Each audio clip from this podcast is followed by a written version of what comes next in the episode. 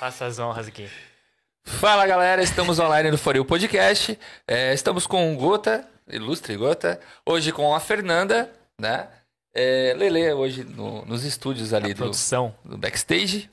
E vamos iniciar. Vamos lá. A Fernanda, pessoal, para quem não conhece, é, ela faz a parte de artes cênicas, teatro. Ela trouxe isso por marketing, por marketing hoje em dia, né? E ela fez esse mix. Então a gente vai saber um pouco mais hoje sobre isso. Além disso, ela tem uma escola de teatro também, né, onde ela é professora, isso? Então Isso. você forma atores, é isso? É, ou, ou, é, eu fa- ou formo ou desformo, né? A gente ainda não, não tem uma, uma certeza do que faz quando uma pessoa quer ser ator. Mas eu digo que a pessoa, no mínimo, ela sai dali mais humanizada. Você pode ter certeza disso, assim. Isso eu, isso eu garanto. Ela sai mais humanizada. Agora, se isso vai ser pro bom ou pro mal, eu ainda não sei. Se vai ser vilão ou Então, mocinho não dá pra saber. O time dele sai alegre de lá. Com certeza. Isso com certeza. Isso eu tenho, isso Pois eu é. tenho certeza. É, é legal do, do teatro, né? Porque geralmente é. Geralmente não, né? Mas tem muitas pessoas que colocam os filhos que são meio tímidos e tal, pra Exato. soltar um pouco mais desde pequeno já, né? Sim, sim, tem bastante, viu? E às vezes a gente acha que é só com criança, né? Porque a criança, ela tá no estado do desenvolvimento. Então a Uhum. Aham. gente não tem como ter noção se aquilo ainda vai ser uma característica que ela vai levar pra fase adulta, por exemplo. Ou se ela vai se desenvolver quando, quando socializar na escola, por exemplo. O adulto, ele já tem consciência de que ele é um ser tímido que pode ter começado na infância, né? E Aham. aí a, a família não desenvolveu. Então é mais fácil, às vezes, você ver o tímido chegando ali depois da fase que tá entrando na adolescência e na fase adulta, do que simplesmente apenas a criança que tem aquele estado de timidez. Então, quando é criança, por exemplo, eu costumo falar o quê para as mães, né? Olha. Conversa bem com a criança, essa vontade tem que partir dela. Por quê? Porque senão eu vou fazer um caminho onde ela pode ter raiva de fazer teatro lá na frente, né? E eu ter estragado algo que na fase da adolescência dela e na fase adulta, Aham. ela realmente vai certo, né? precisar. É. Mas será que quando ah, o adulto ele ele entende que ele é tímido e tal, isso não se torna uma crença limitante nele e ele acaba ficando assim? Então, eu falo que é- é- é, fazer teatro não é para os fracos, é, é, pelo- é para os fortes.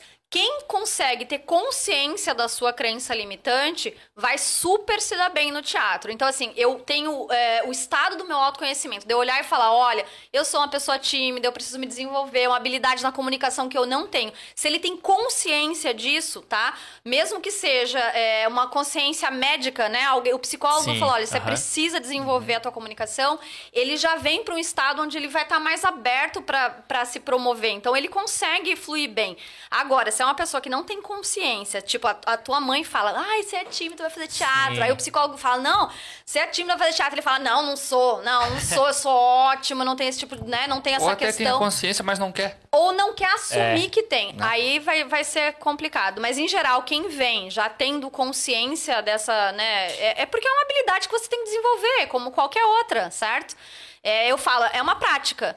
Tem gente que fala, ah, eu não dou pra fazer teatro pra melhorar a comunicação. Isso não é uma verdade. Pelo contrário, você pode ser uma pessoa que não tem habilidade na comunicação e, se- e se sobressair até de uma pessoa que já tem uma Se tendência a se comunicar. É, eu acredito muito na, na ponto de vista que a gente consegue fazer qualquer coisa. Com desde que a certeza. gente meta a cara, e se esforce, Exato. treine. Porque, cara, eu vejo muito pela música isso, né? Porque aprender a cantar, por exemplo, um monte de gente fala, ah, não sei cantar. Cara, é só estudar que você vai conseguir cantar. Mas é só cantar também, cara, porque eu já tentei tocar tudo que é instrumento e mas- até agora. Olha, Não, mas você não vou- tentou assim a fundo, tenho A gente certeza, vai entrar cara. num. Assim, ó, eu, eu, eu, eu, eu concordo com você. Eu acredito que qualquer pessoa possa fazer Alguma tudo. coisa, É, né? Eu acho que, ah, eu quero fazer teatro, eu quero fazer música, eu quero fazer dança, eu quero ser radialista, eu quero trabalhar no YouTube, eu quero ser apresentador, ser jornalista, eu- enfim, ser advogado. Eu posso. Não quer dizer que você vai ter, talvez, o talento É. para aquilo. Porém, eu vou, te- vou ser bem sincera, e eu falei hoje isso pra uma, pra uma aluna minha, tá?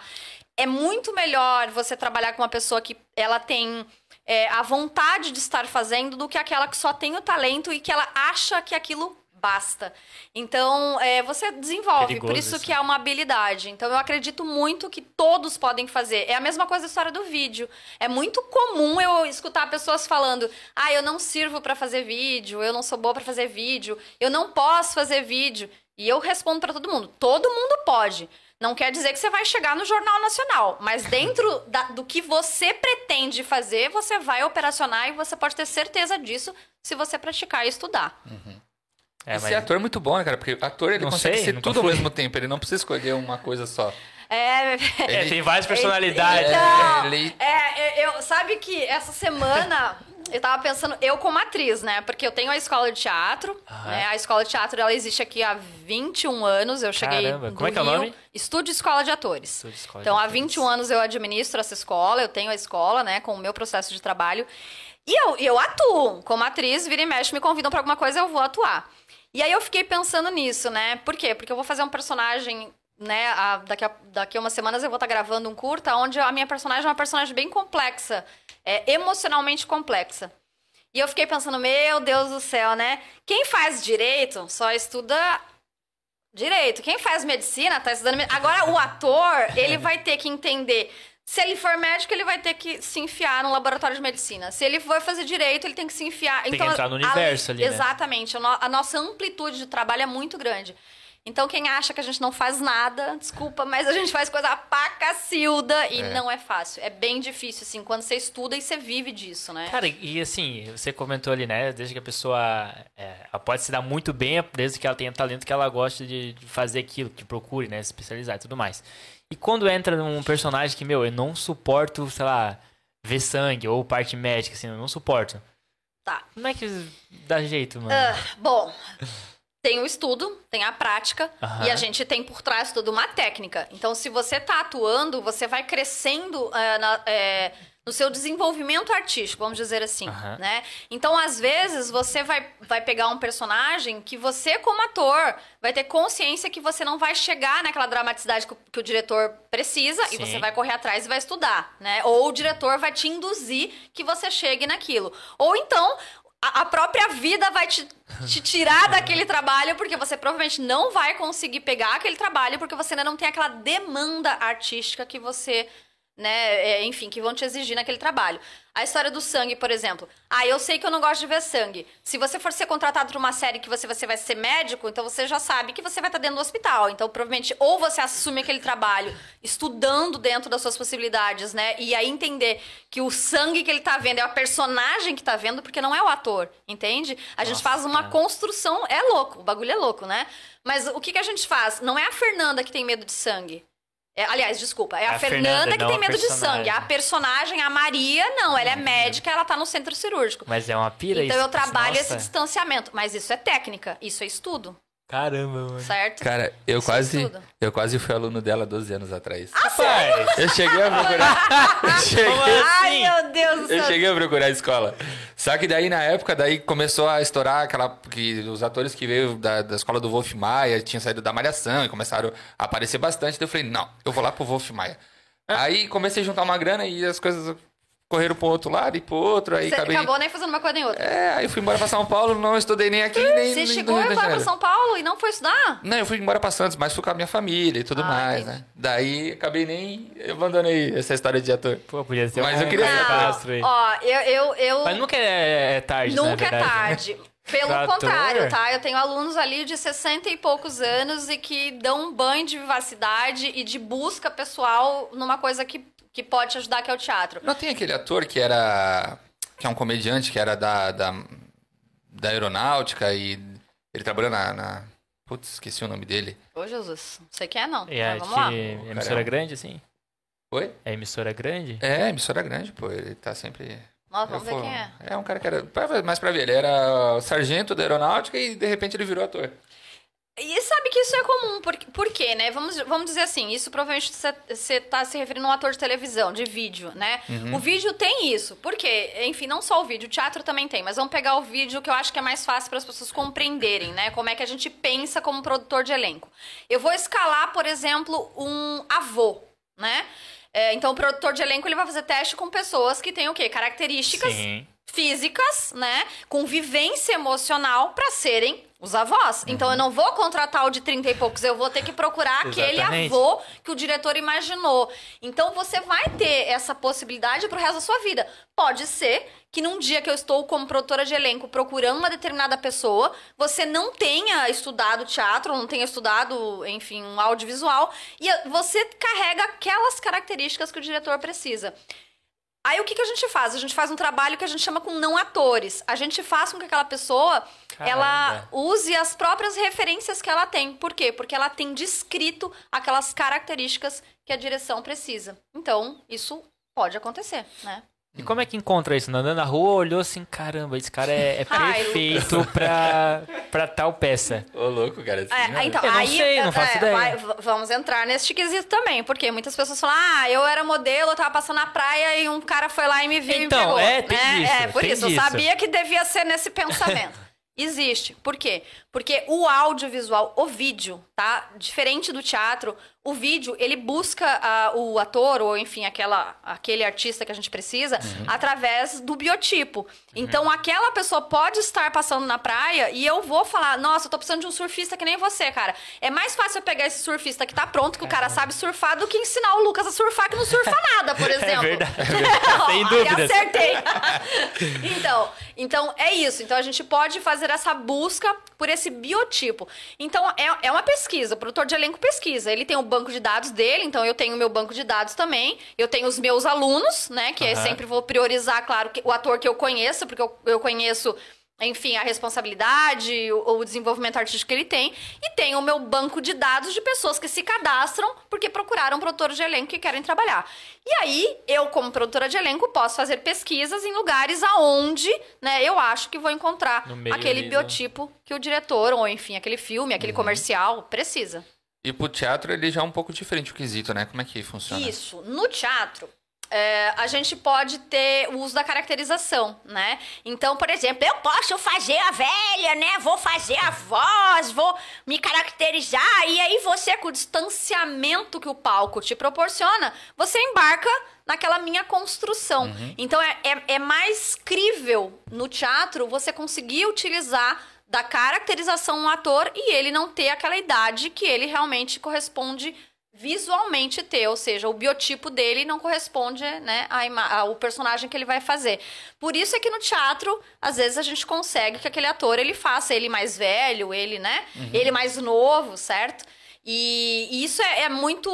Eu, eu, eu acredito muito que tenha muito a ver também com a personalidade do diretor. Porque vai ter diretor que, se ele vai ter um personagem criança, ele vai talvez querer contratar uma criança. E não quer que aquele, aquele ator de mais velho faça, né? E tem aquele que vai falar, ó, então agora você vai ser a criança, vai falar igual a criança e depois você vai crescendo durante o espetáculo. É caracterização. No vídeo, pensa você colocar um ator de 45 anos fazer uma criança de 5. Você vai comprar essa ideia como espectador? Difícil, né? Então, então a gente não consegue ter esse distanciamento, né? A gente não Uhum. tem essa leitura. No teatro, você já vai no teatro sabendo Pô, que você é está verdade, indo ao né? teatro, que você está indo num espaço né, previsível de acontecer é, o espetáculo. O cinema e a televisão, o vídeo, né? Hoje, mais ainda o vídeo, o YouTube, por exemplo, é, não tem isso, né? Eu pego, eu olho aquilo e eu tenho que, é, eu tenho que acreditar naquilo imediatamente.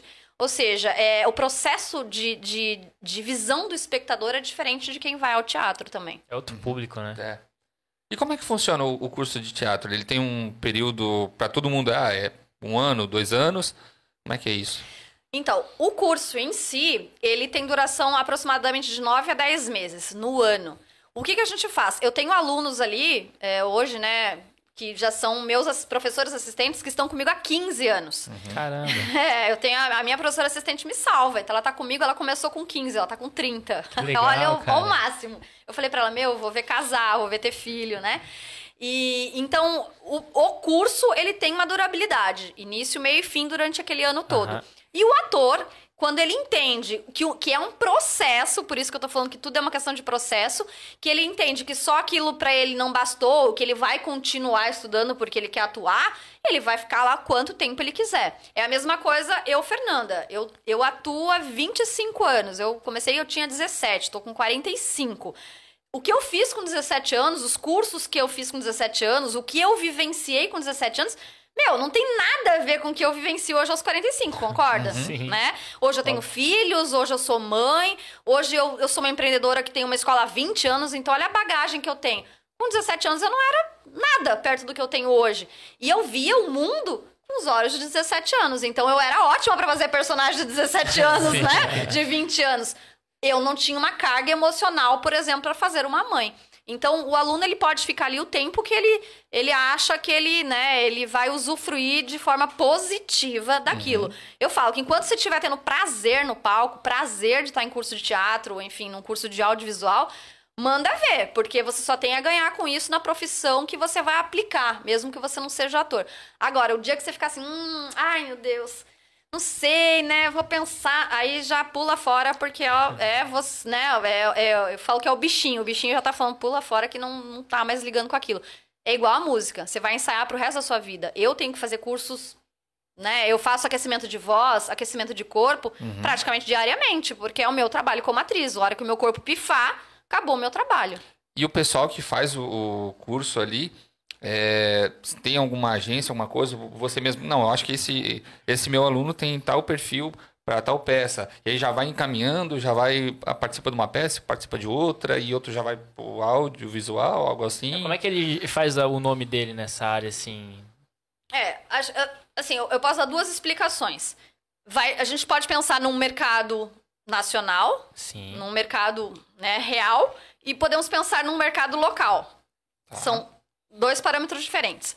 No mercado local, eu faço hoje uma produção de elenco. Então, desde que eu cheguei em Joinville, como eu já trabalhava como produtora de elenco no Rio, eu continuei fazendo isso. E eu adoro fazer, adoro estar lá pesquisando os atores, botando as pessoas a fazer teste, indo na rua ou indo nos cursos de teatro, fazer a pesquisa de ator. Então, eu tenho uma produtora de, né, uma produtora de elenco paralelo à escola. Até porque, se eu tenho a possibilidade de colocar um aluno meu, por que não, né? É como se a gente, é, a gente colocasse ele num estágio. Então, pro ator que tá comigo, super vale a pena.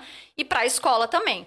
Num mercado nacional, se você virar pra mim falando assim hoje, ah, Fernanda, eu tenho vontade de, de fazer um, é, morar no Rio ou morar em São Paulo pra entrar numa determinada emissora. Eu vou te dizer, então vai e estude lá. Por quê? Porque você vai se deparar com um mercado, com uma realidade que não é a nossa realidade local. E aí você pode estar se agenciando em agências em São Paulo, enfim. Aí vão ter todas umas outras referências e outras estruturas que você precisa estando no mercado competitivo, que é um mercado, enfim, de, de grandes mercados. né? Nada impede também de ter feito curso contigo, ter pego toda a base, a bagagem Não, e pelo ir pra lá já contrário. totalmente preparado, né? Eu tenho trocentos alunos, inclusive, que fizeram comigo dois, três anos. Quando eles se sentiram seguros, eles foram fazer faculdade de artes cênicas Uhum. no Rio, foram fazer faculdades de artes cênicas em São Paulo, foram fazer Wolf Maia. Então, assim, é, eu tenho. é, é, isso. é- se você está na sua cidade, procure um trabalho na sua cidade, procure um curso na sua cidade, porque é dali que você vai entender o mecanismo de funcionamento do teatro. Porque a gente tem a visão de que, ah, eu vou fazer teatro, é legal, né? A galera do teatro é legal, a galera do cinema é legal. Mas não, a galera do teatro e a galera do cinema estudam, estudam muito. Então, entende ali o seu mecanismo no seu local para depois você ir para um grande centro, se for o caso. Agora, se você já tiver com isso na sua cabeça, vou fazer uma faculdade de artes cênicas, por exemplo, nós não temos uma faculdade de artes cênicas aqui, certo? Certo. Eu, quando fui morar no Rio, eu não era do Rio. Eu morava em Floripa com a minha mãe. Nossa. É, e eu tinha a faculdade de artes cênicas lá, tá? E eu não quis fazer lá. Eu falei, não, eu quero ir para um lugar onde eu esteja longe da família e eu vivencie isso de outra forma. Eu saí de Floripa e fui morar no Rio, Uma eu tava imersão, com né? 18 anos. Então foi uma opção, mas eu já tinha essa visão, entende? Eu entendia que eu queria isso, eu queria, eu queria dar aula, eu queria ser professora. E aí eu falei, não, eu quero ir lá pro mercado, pro grande mercado. Porque o- o- é claro que os grandes polos estão em São Paulo e no Rio, isso, né, é- é- é né? evidente. É, Essa parte ali do que você estava falando de pegar o aluno e conseguir, claro, obviamente, surgiu a oportunidade de encaixar ele é, numa vaga de elenco, alguma coisa, eu acho super importante para ele continuar é, se aprimorando, né? Próximo ano ele vai querer se aprimorar em outra questão e outro curso e no- várias outras habilidades para continuar na, na parte do, do teatro, como ator e tudo mais. Com certeza. É pro resto da vida. Uhum. Não vai ter jeito. Se você vai trabalhar com isso, você vai ter que continuar estudando até tá bem velhinho. Olha, a gente teve assim, Paulo Outran, né? O, o meu marido é produtor de eventos e, e viajou com muitos espetáculos nacionais. Gente, o Paulo Tran, ele saía do carro, né? Talvez quem é muito jovem não vai saber quem é Paulo Tran, mas vale a pesquisar, porque é um ator super importante nosso, do, né, do, do nosso meio.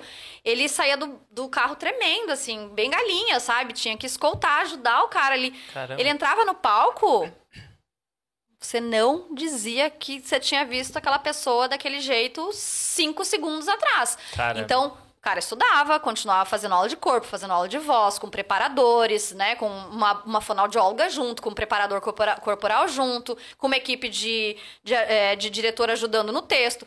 Então, é estrutura. Você vai ter que fazer pro resto da sua vida. É uma atualização, né? Mas você não vai fazendo especializações. A minha Sim. especialização acabou de ser de marketing digital, pensa.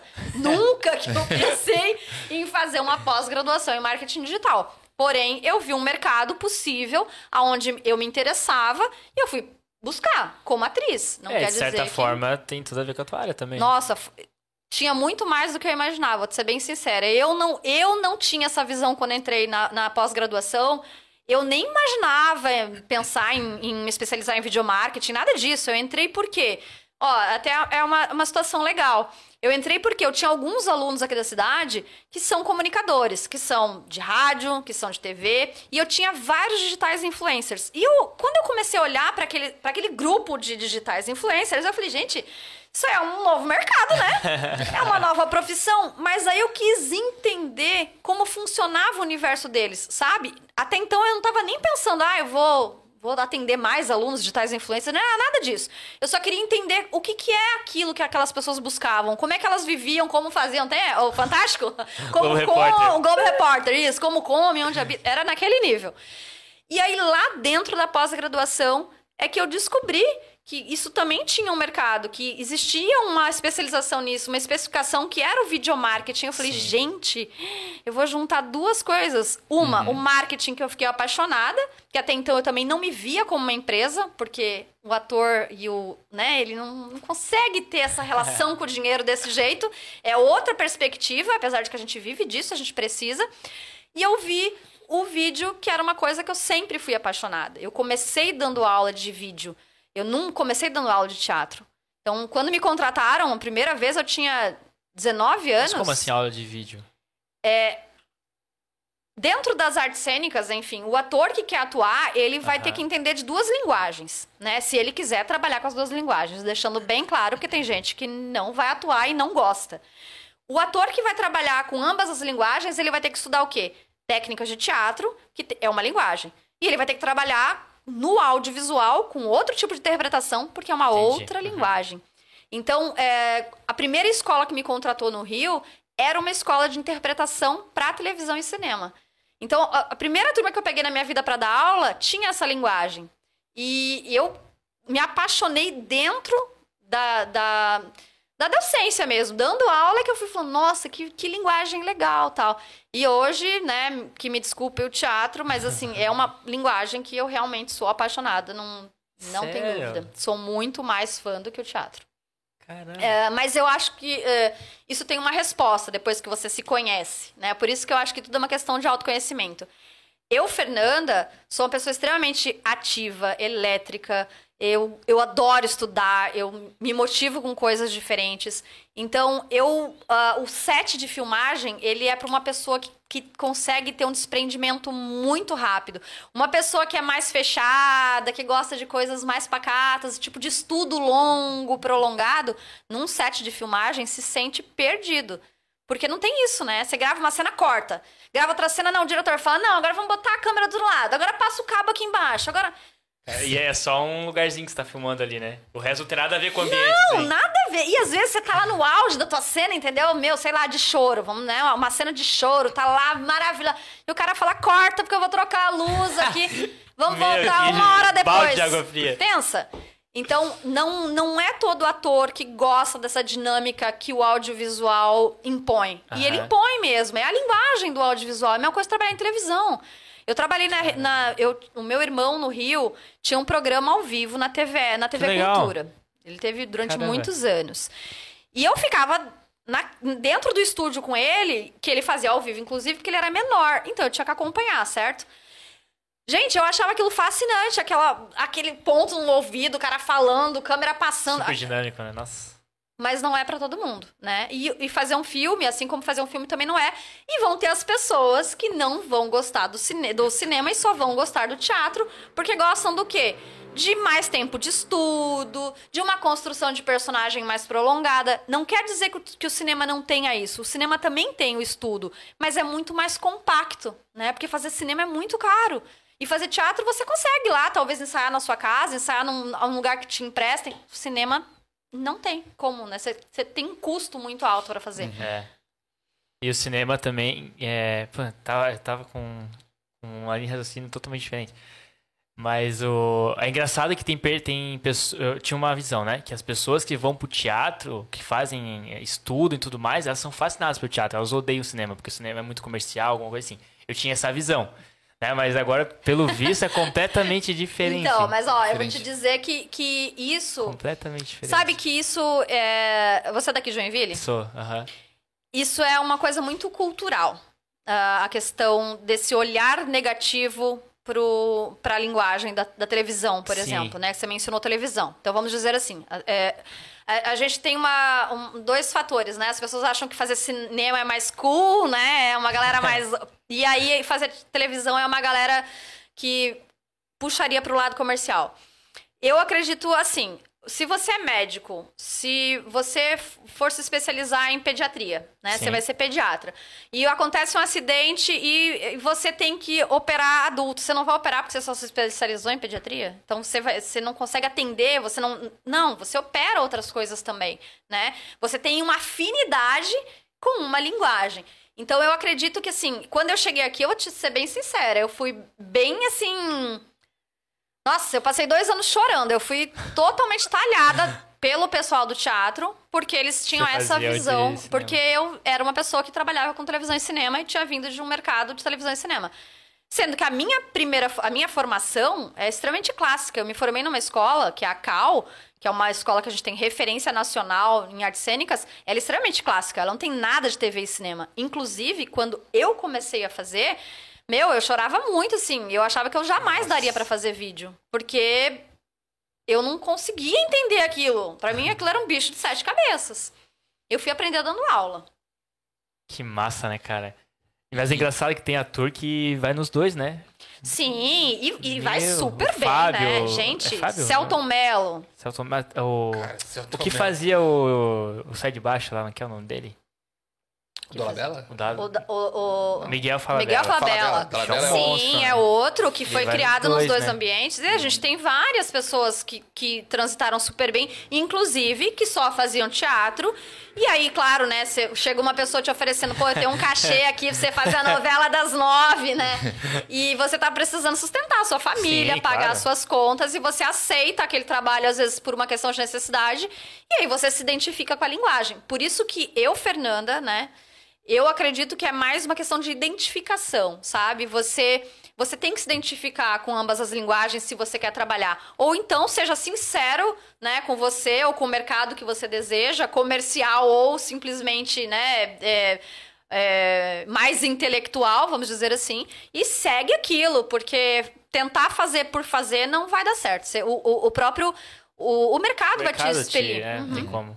Eu acho, é, voltando agora um pouco lá atrás, que a gente está conversando sobre influencers, pessoal da, do Instagram, uhum.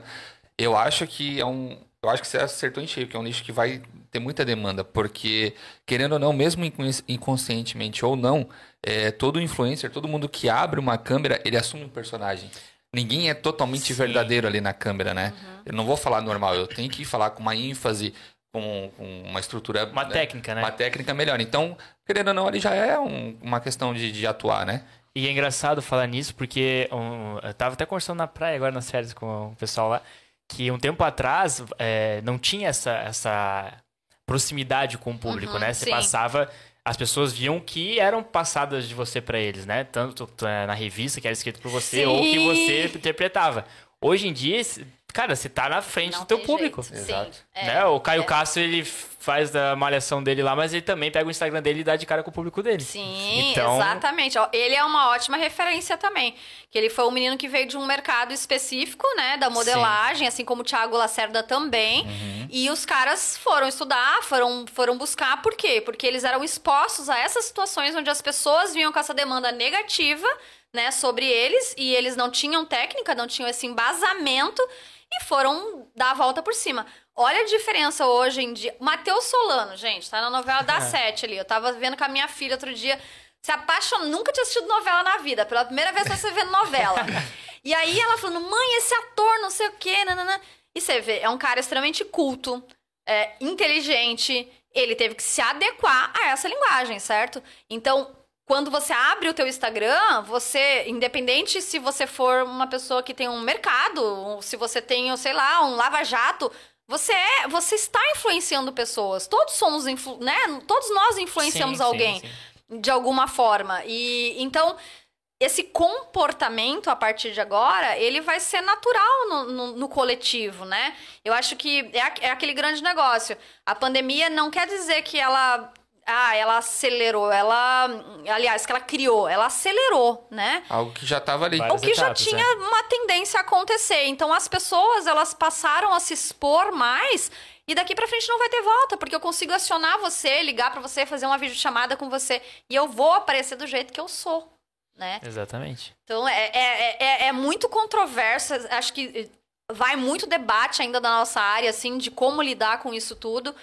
Mas eu acho super saudável, porque é, se eu fosse educadora de escola em si, enfim, né? Já colocaria isso dentro das, das aulas de empreendedorismo, por exemplo, o empreendedorismo digital como algo obrigatório, porque não vai ter volta. É, a gente até vê, é, voltando um pouco, né, agora, antes da rede social, no caso, Instagram e tudo mais, que a- as mídias, né, de massa e tudo mais, por exemplo, Big Brother, né, a pessoa saía de, de lá, né, da, da casa, ela saía como influenciador, de certa forma, sim. né? E muitas das referência pessoas boa. dali viravam atores, viravam é, comunicadores de, de programa.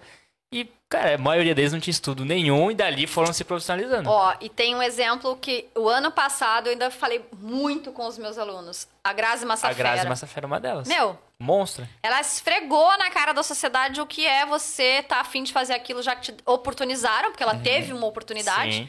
Ela teve uma oportunidade e ela foi estudar. Quando ela fez a modelo, né, ali é, no. Como é que chamava? Eu No- não assisto. Ai. Naquela.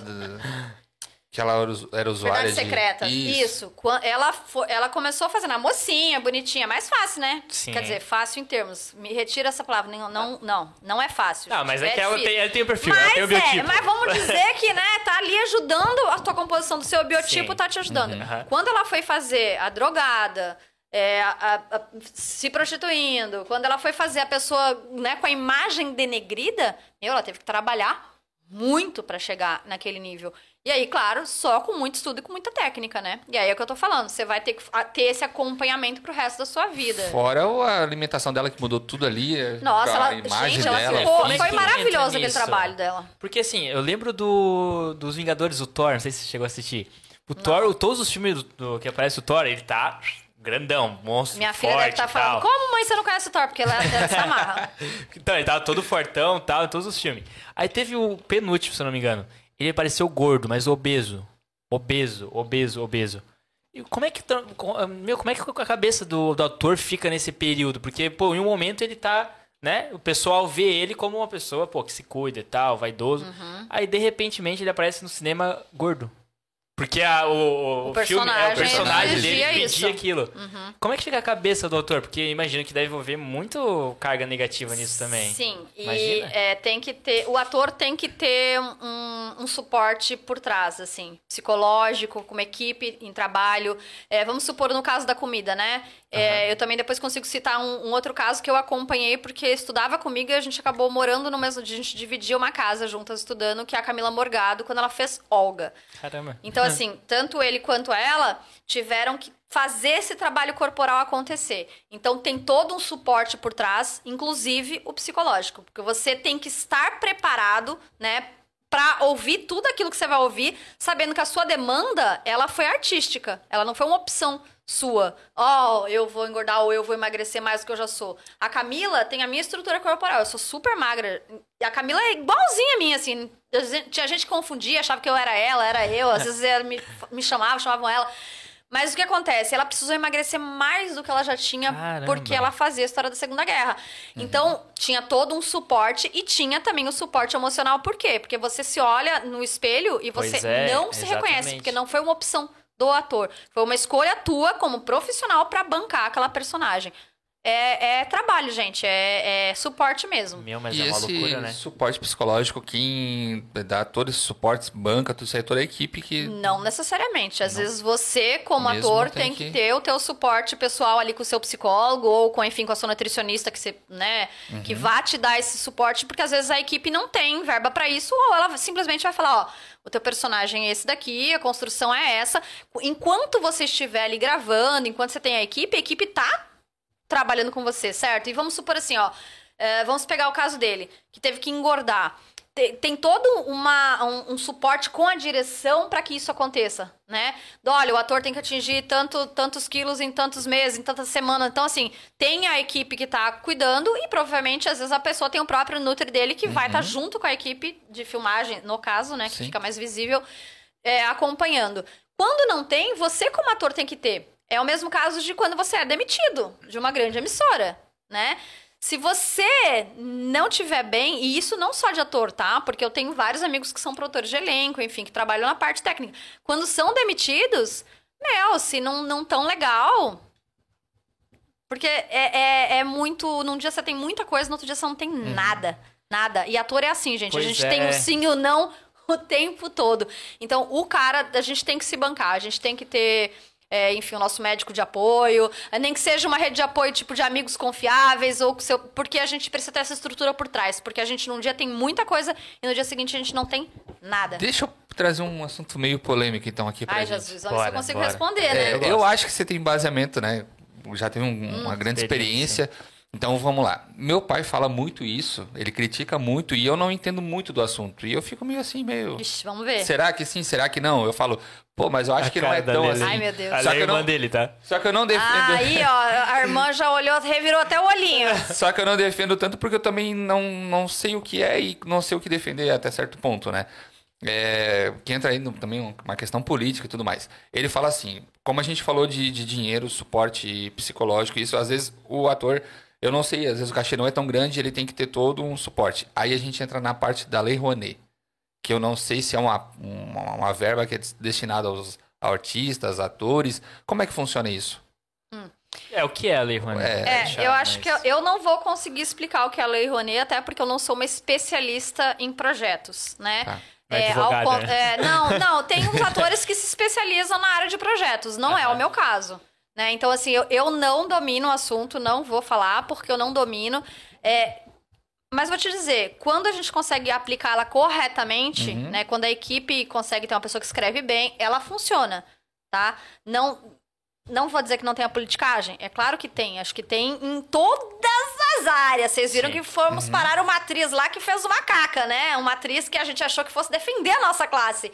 E ela meteu pés, os pés pela mão no, no como ministra da Cultura. Uhum. E agora temos sim, outro sim. ator lá também que também está metendo o pezinho pelas mãos e não ajuda a, a classe. Mas eu não sei te especificar sobre a lei em si. Tá? Mas isso em teoria vou... é uma, vamos dizer assim, em teoria é uma verba destinada à equipe para eles. Não, ah, não, é uma é assim, é? é? como se você é, lançasse um projeto. Você, quando a lei abre, você inscreve projetos, ah. tem uma curadoria e aquilo é destinado para que aconteça. Para incentivar enfim, a arte. Pra, no... Isso. Seria para fomentar a arte do país. Então ela, ela existe, ela existe e quando ela dá certo, ela dá certo. Agora eu não vou entrar em pormenores de explicação de como funciona tecnicamente, porque eu realmente não sou uma especialista em uhum. projeto. Quando eu quero escrever algum projeto, por exemplo, eu contrato uma pessoa que escreve projetos e ela vai embarcar. Mas eu conheço projetos sérios, tá? Que uhum. são bancados pela lei, de verdade, inclusive instituições grandes aqui do, da, da cidade.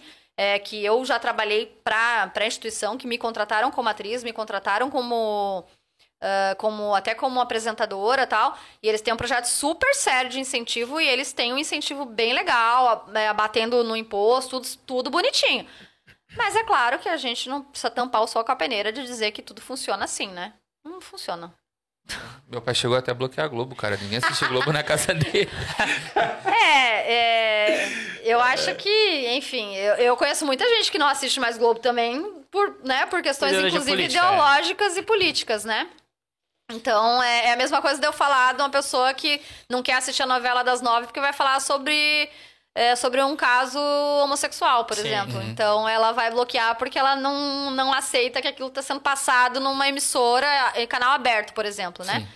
E o que eu também vou discordar, porque, enfim, o horário tá lá destinado para o que é, e você, como um adulto etária, politicamente correto ou, ou politicamente instruído, você tem discernimento para entender o que, que é o A e o que, que é o B, né? Então é a mesma coisa, eu acho que, né? Mas respeito, porque eu acho que as suas faixas etárias, elas também, elas tiveram e elas carregam algumas, alguns resquícios daquilo que elas aprenderam, da formação que elas tiveram. Uhum. Geracional, Eu né? respeito. Eu respeito. diferente. Exatamente. E qual que foi o auge do teatro, na opini- tua opinião, no Brasil, assim? Ó, você falou Ah. que é do, do cinema, né? Do, Não, da mas TV e tudo mais. Mas eu acredito que teatral, você né? tenha é, Eu, eu, se pudesse ter nascido na década de 50, 50. Sério? eu acho que assim, a época do teatro de revista, quando o teatro estava começando, apesar de todas as dificuldades que o teatro tinha, é, era muito. Ainda era muito latente, era para quem tinha coragem de vivenciar mesmo, sabe? E depois, depois a gente vai pular, se a gente for pular a história, vai vir ali na ditadura. Foi péssimo para o teatro, então a gente já, né, já teria que pular. Então tem que ser da ditadura para frente, porque daí foi quando a gente conseguiu viver o teatro de forma mais orgânica, mais espontânea.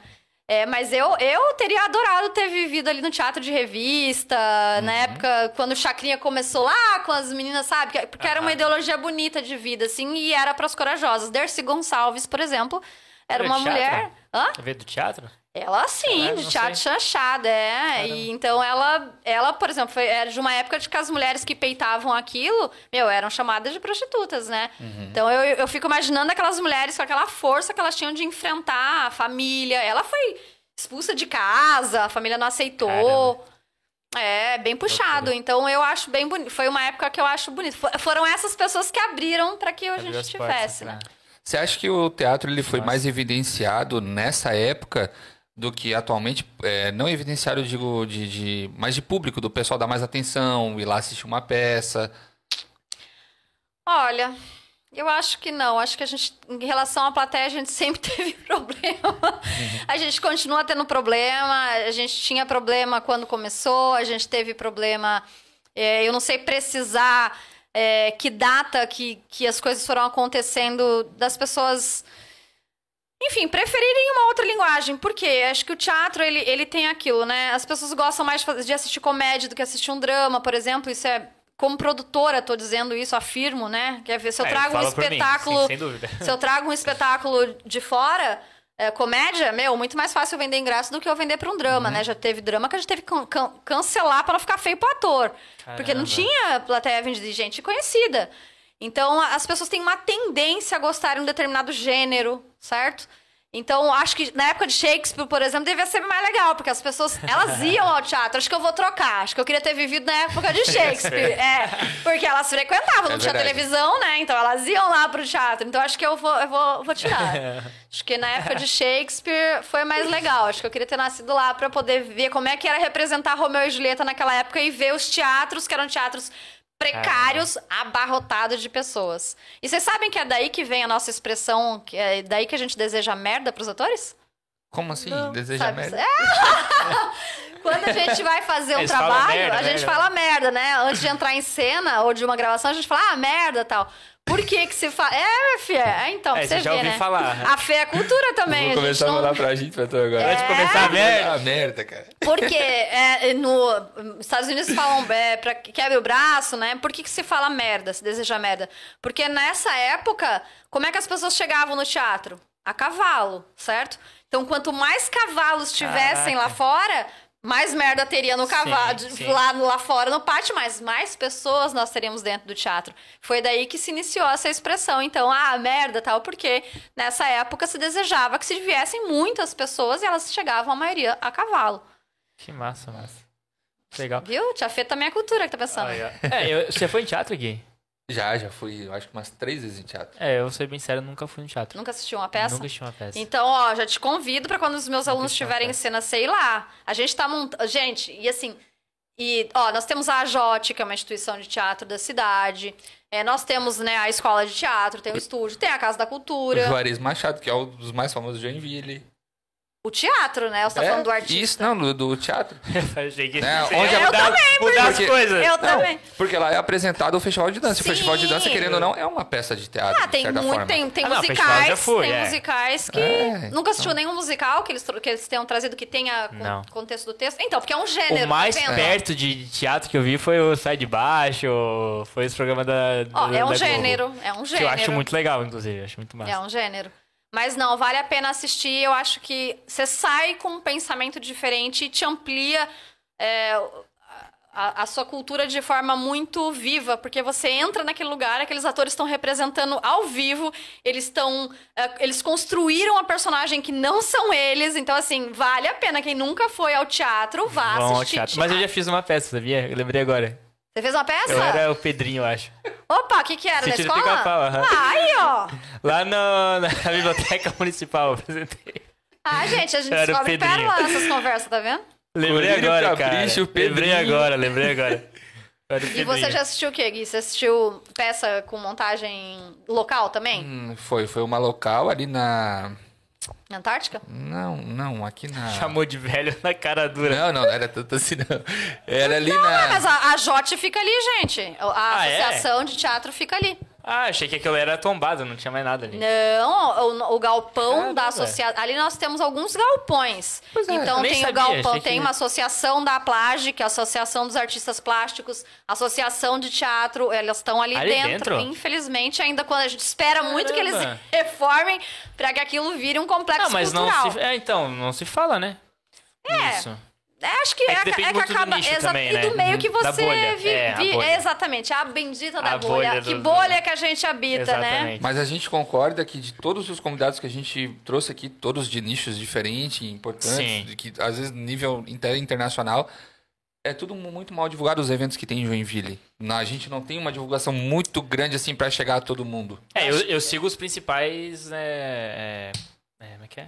Meios Jornalistas de, ali, meios de né? comunicação. E é difícil ver um, um post de divulgação de alguma coisa. Geralmente Exato. é só De- BO. ó, então assistam, já comecem a seguir o Teatro da Liga, ah, né? No- os no jornalistas. Já foi no Teatro da Liga? Ah, na Liga eu ia até no carnaval, cara. Ah, você chegou. Não, você foi no carnaval quando? Ah, com a minha mãe, quando eu tinha, sei lá, uns 12 anos. Mas aí. isso nessa ver- versão. De... Quantos anos você tem? Agora, 29. agora 40. aquela que vai 40. fazer agora as contas. 29. É, lá quando eu tinha meus 12 anos. Quanto que Nossa, é? será que você pegou ainda. É, com certeza. Então, você pegou a versão antes, de- antes dela ser reformada e da versão que hoje a Isso, gente que isso. cuida do carnaval da Liga. Antes de ser Ah, que reformado. legal. É, a, es- a escola fica dentro do teatro da Liga, né? E o meu marido é administrador do teatro. Então tem. de um- eu, eu posso estar errando nas contas, mas de uns oito anos pra cá, a gente revitalizou o carnaval, né? Uhum. Recuperamos o carnaval e a gente faz duas sessões: o carnaval de adultos e o infantil. Que muitas das pessoas que levam os filhos é, eram crianças naquela. quando o Sim. carnaval acontecia lá. Que massa. E era legal, cara. Pô. É, nossa, era famosíssimo. E eram, eram cinco noites de carnaval que tinha no teatro. E a minha mãe foi Caraca. criada lá porque meu avô ele era da banda da, de música do Exército de Joinville. E aí ele sempre tocava lá, né? Olha que legal. Ah, muito Todo mundo legal. era envolvido. Ah, eu falo, eu, eu não sou joinvilense, né? Eu, eu me tornei porque os meus filhos nasceram aqui e eu tô aqui há 20 anos, né? É, já pegou enchente, já viu É, freeze, então já, já. já peguei. Meu, Já virou peguei, joinvilense. Já peguei enchente, já peguei. Não, isso não. Não, Em isso Joinville? Não. Em Joinville. Não, imagina. Não, 20 anos eu tô aqui, não peguei enchente. É, vivi muitas coisas, então assim, o espaço, por exemplo, é um espaço que toma meu coração, né? Você como atriz, né?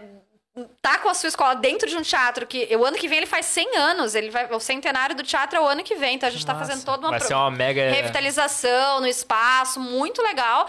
E hoje, onde eu dou aula, gente, é melhor do que a, escola. ó, Sério? O Olha espaço só. é dá uns 10 a 0 na escola que eu fiz artes no Rio, que é uma escola considerada uma das melhores do país. Então, Que assim, a massa. gente tem, eu falo que quem tá aqui, né, os meus alunos, eu falo, eles são os privilegiados. Porque a gente tá dentro de um espaço que é belíssimo, uma estrutura histórica e, e de espaço físico de, hum, maravilhoso. É, Eu não lembro se eu fui depois da reforma. A última vez que eu tive lá na liga foi quando tinha aquela escola de circo que o Gui fazia a escola lá. Ah, que era com o Reuter ainda. Isso, porque É. a filha dele estudava comigo, Ah, então... não, já, já mudou, pra- já mudou. Então você viu antes de fazerem É. toda a revitalização do palco interno. Isso. Mas assim, ó, a gente tem ali, desde que foi revitalizado, que deve ter uns 10 anos, ah, a gente já teve ali os, os shows que a gente traz de música, né? Acontecem Sim. ali. A gente já trouxe nomes enormes. E aí, a escola de teatro, eu tô com a escola ali dentro tem uns 5 anos. Que aí a gente reformou uma um espaço, uma sala que tava. que tinha sido puída pelo tempo, para não dizer outra coisa, vamos dizer assim. Ela tinha se acabado com o tempo. E aí a gente revitalizou, a gente reconstruiu a sala e eu botei a sala de teatro dentro do, do próprio teatro. E com essa pandemia já voltou já as peças de teatro ali mesmo na liga? Então, as peças nacionais que a gente traz de circuito nacional ainda não conseguimos trazer, até porque os atores não estão podendo viajar ainda, tem um monte de limitação, né? Mas a escola de teatro a gente voltou o ano passado, Tá. é, com todas as normas exigentes, né? Enfim, da vigilância sanitária, com máscara, espaçamento, todas as questões que até pra gente é difícil, porque teatro a gente vira, vive colado, né? Estamos com as aulas de teatro e durante a pandemia eu coloquei sete turmas online. Elas estavam no presencial e eu transferi todas elas para o digital. Foi ali que eu dei o meu start oficial para os meus cursos do digital. Eu transitei todo mundo e todo mundo fez os cursos online durante a pandemia Que legal. inteirinha. Bacana. Que bacana. Pô, eu ia fazer uma pergunta, esqueci, cara.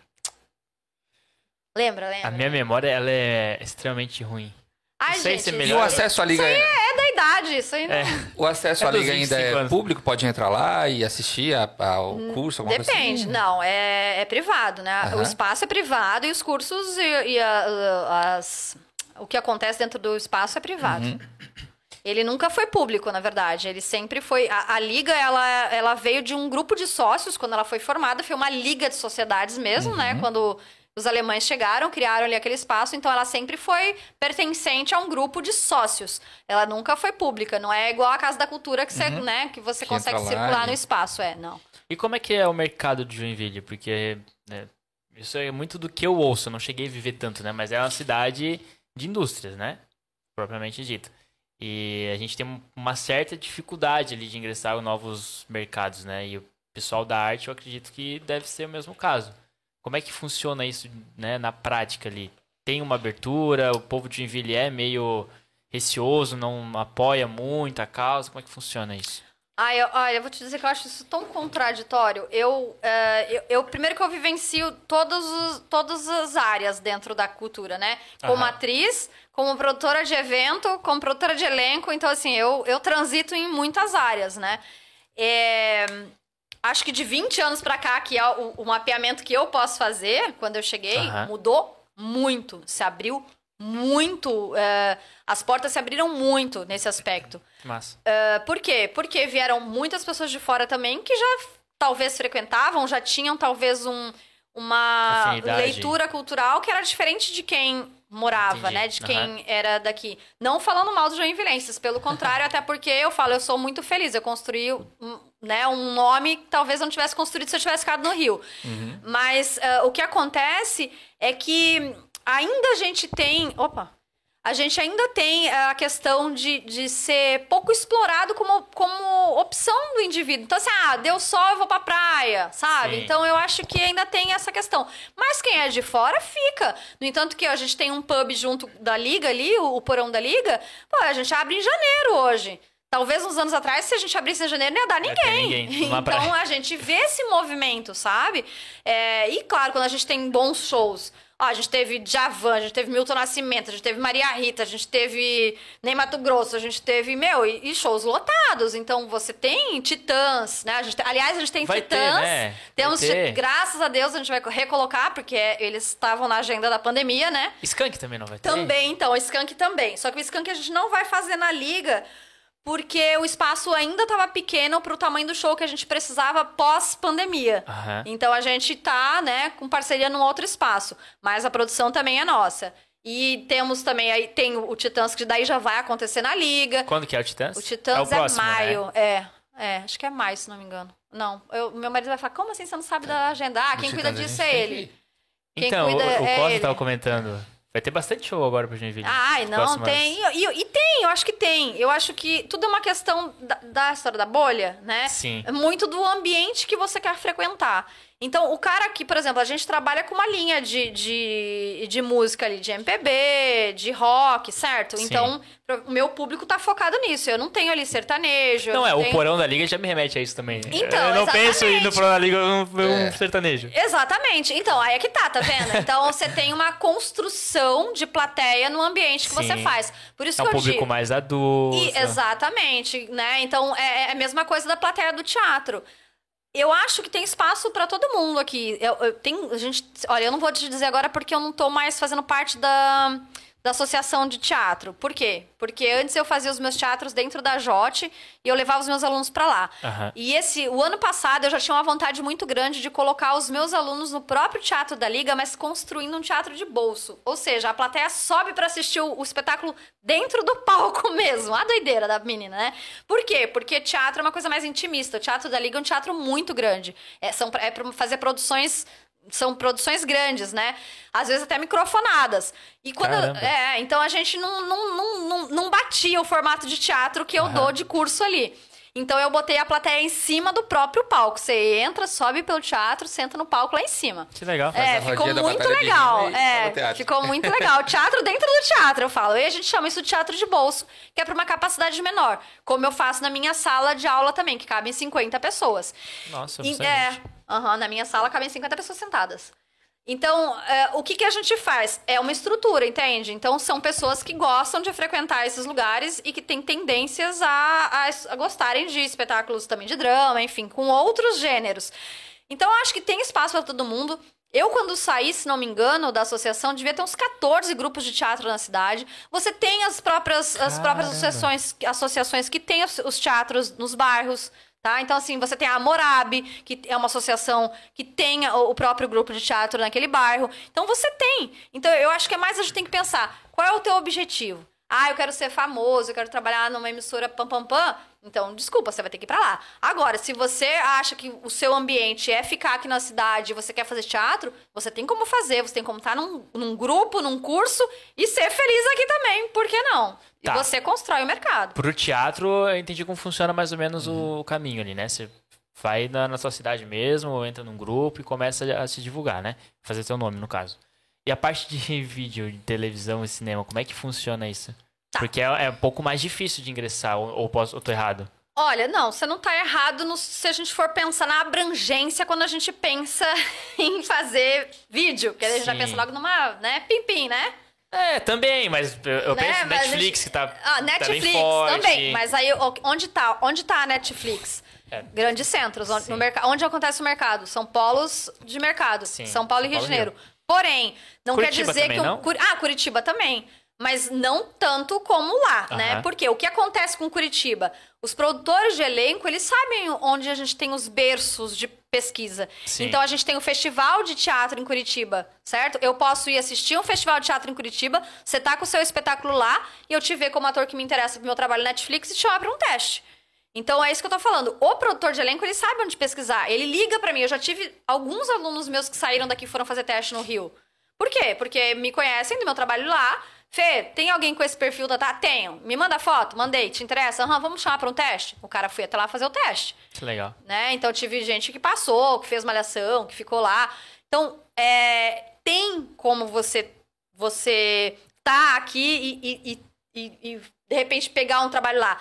Só que, vamos pensar comigo, a logística vai te ajudar? Não. Isso se você quiser trabalhar lá. Agora, nós temos os nossos comerciais locais, né? Enfim, é, temos as nossas emissoras daqui e que elas têm uma demanda de ator para os comerciais. Nós temos, graças a Deus, agora os polos de cinema eles estão se movimentando de forma bem latente, então eles conseguem, através das leis de incentivo, bancarem os seus curtas-metragens. Então, pra você ver como isso acontece, E né? Joinville teve um filme recentemente, não teve? Sim, tem, não, tivemos alguns filmes. Tivemos Tem, alguns. tem um que tá na Netflix, se não me engano.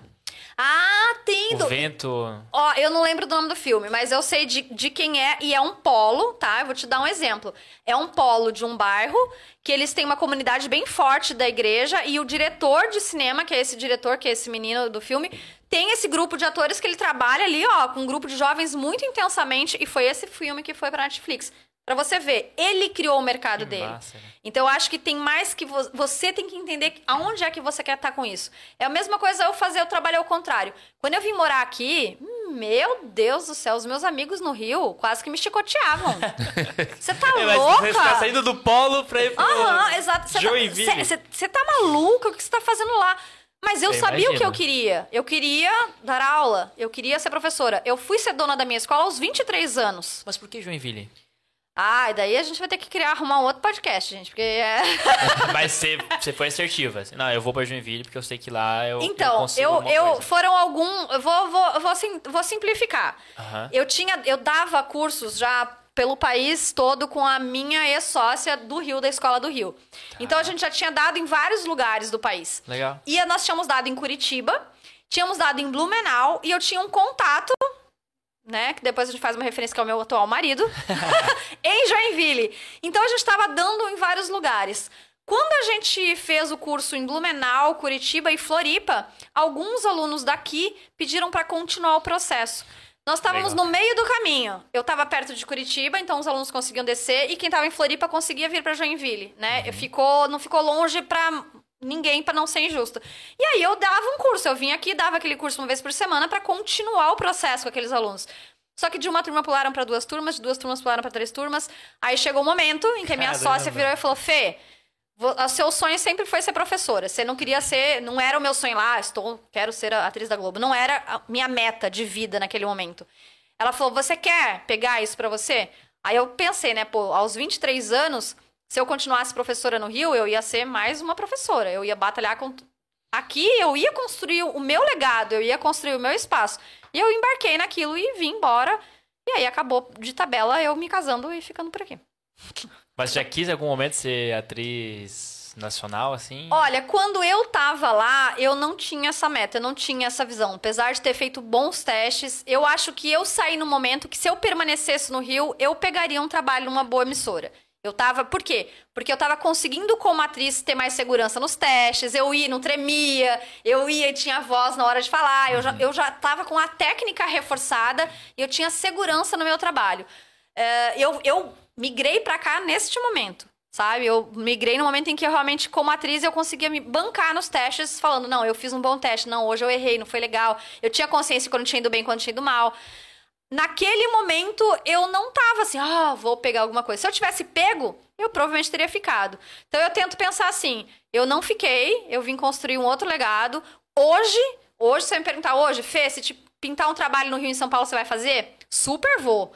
Por quê? Porque eu já tenho uma, uma, uma autonomia financeira, uma autonomia ah, artística, uma autonomia como pessoa que me deixa ir embora com 45 anos, gravar e vir embora pra cá de novo, entendeu? Agora, morar lá eu já não É que gostaria hoje de também morar. é bem mais fácil, né?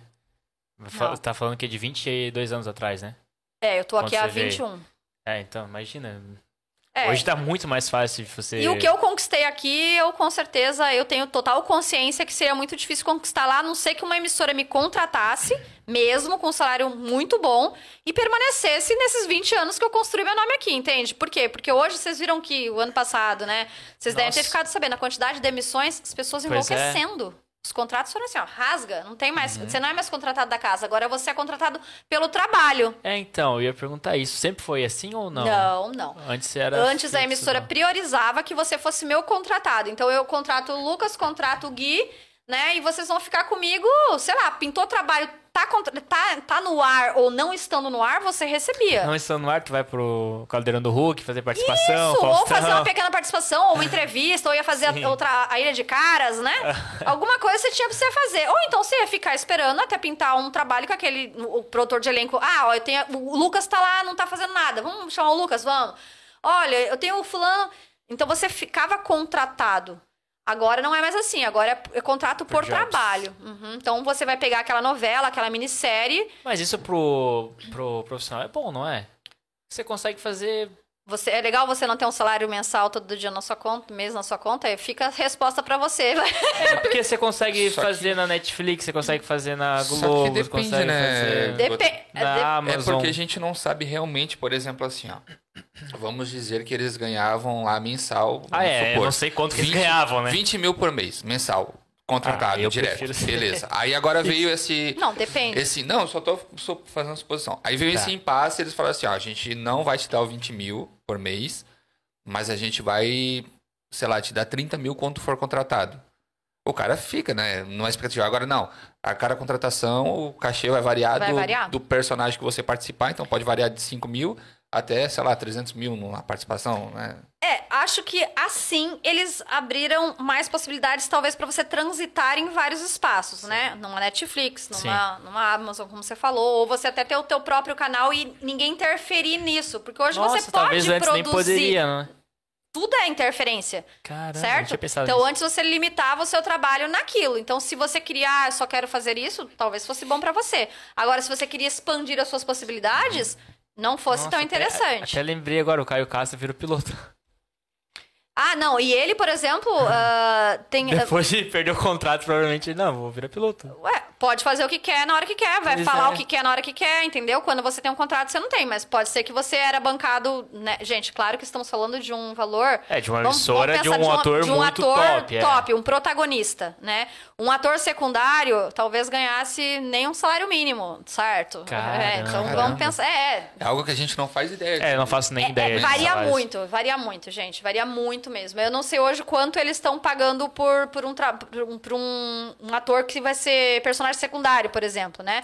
Mas dá uma discrepância absurda entre um valor de um ator protagonista e até o at- o ator estelar, que a gente chama, que é aquele ator que. Tony Ramos, Vera Fischer, sabe? Que são os atores que, pô. Fernanda Montenegro, Uhum. que aí é o valor do salário supra-sumo, né? Quanto mais ou menos ganha numa novela? Quem por que é um supra-sumo? Olha, eu valores, não, assim. não vou falar besteira porque eu não sei hoje quanto um cara desse tá ganhando, Cara, mas que deve ser. Se dizem que um, um Faustão ganhava o quê? Quanto que ele ganhava? 850 Ah, sei mil? lá. Talvez um ator ganhasse, sei lá, uns 50, 80 mil, dependendo do ator. Isso por mês, né? No contrato Sim, ali. Uhum. isso o salário, né? Com todos os direitos que ele tinha. as- era um. CLT.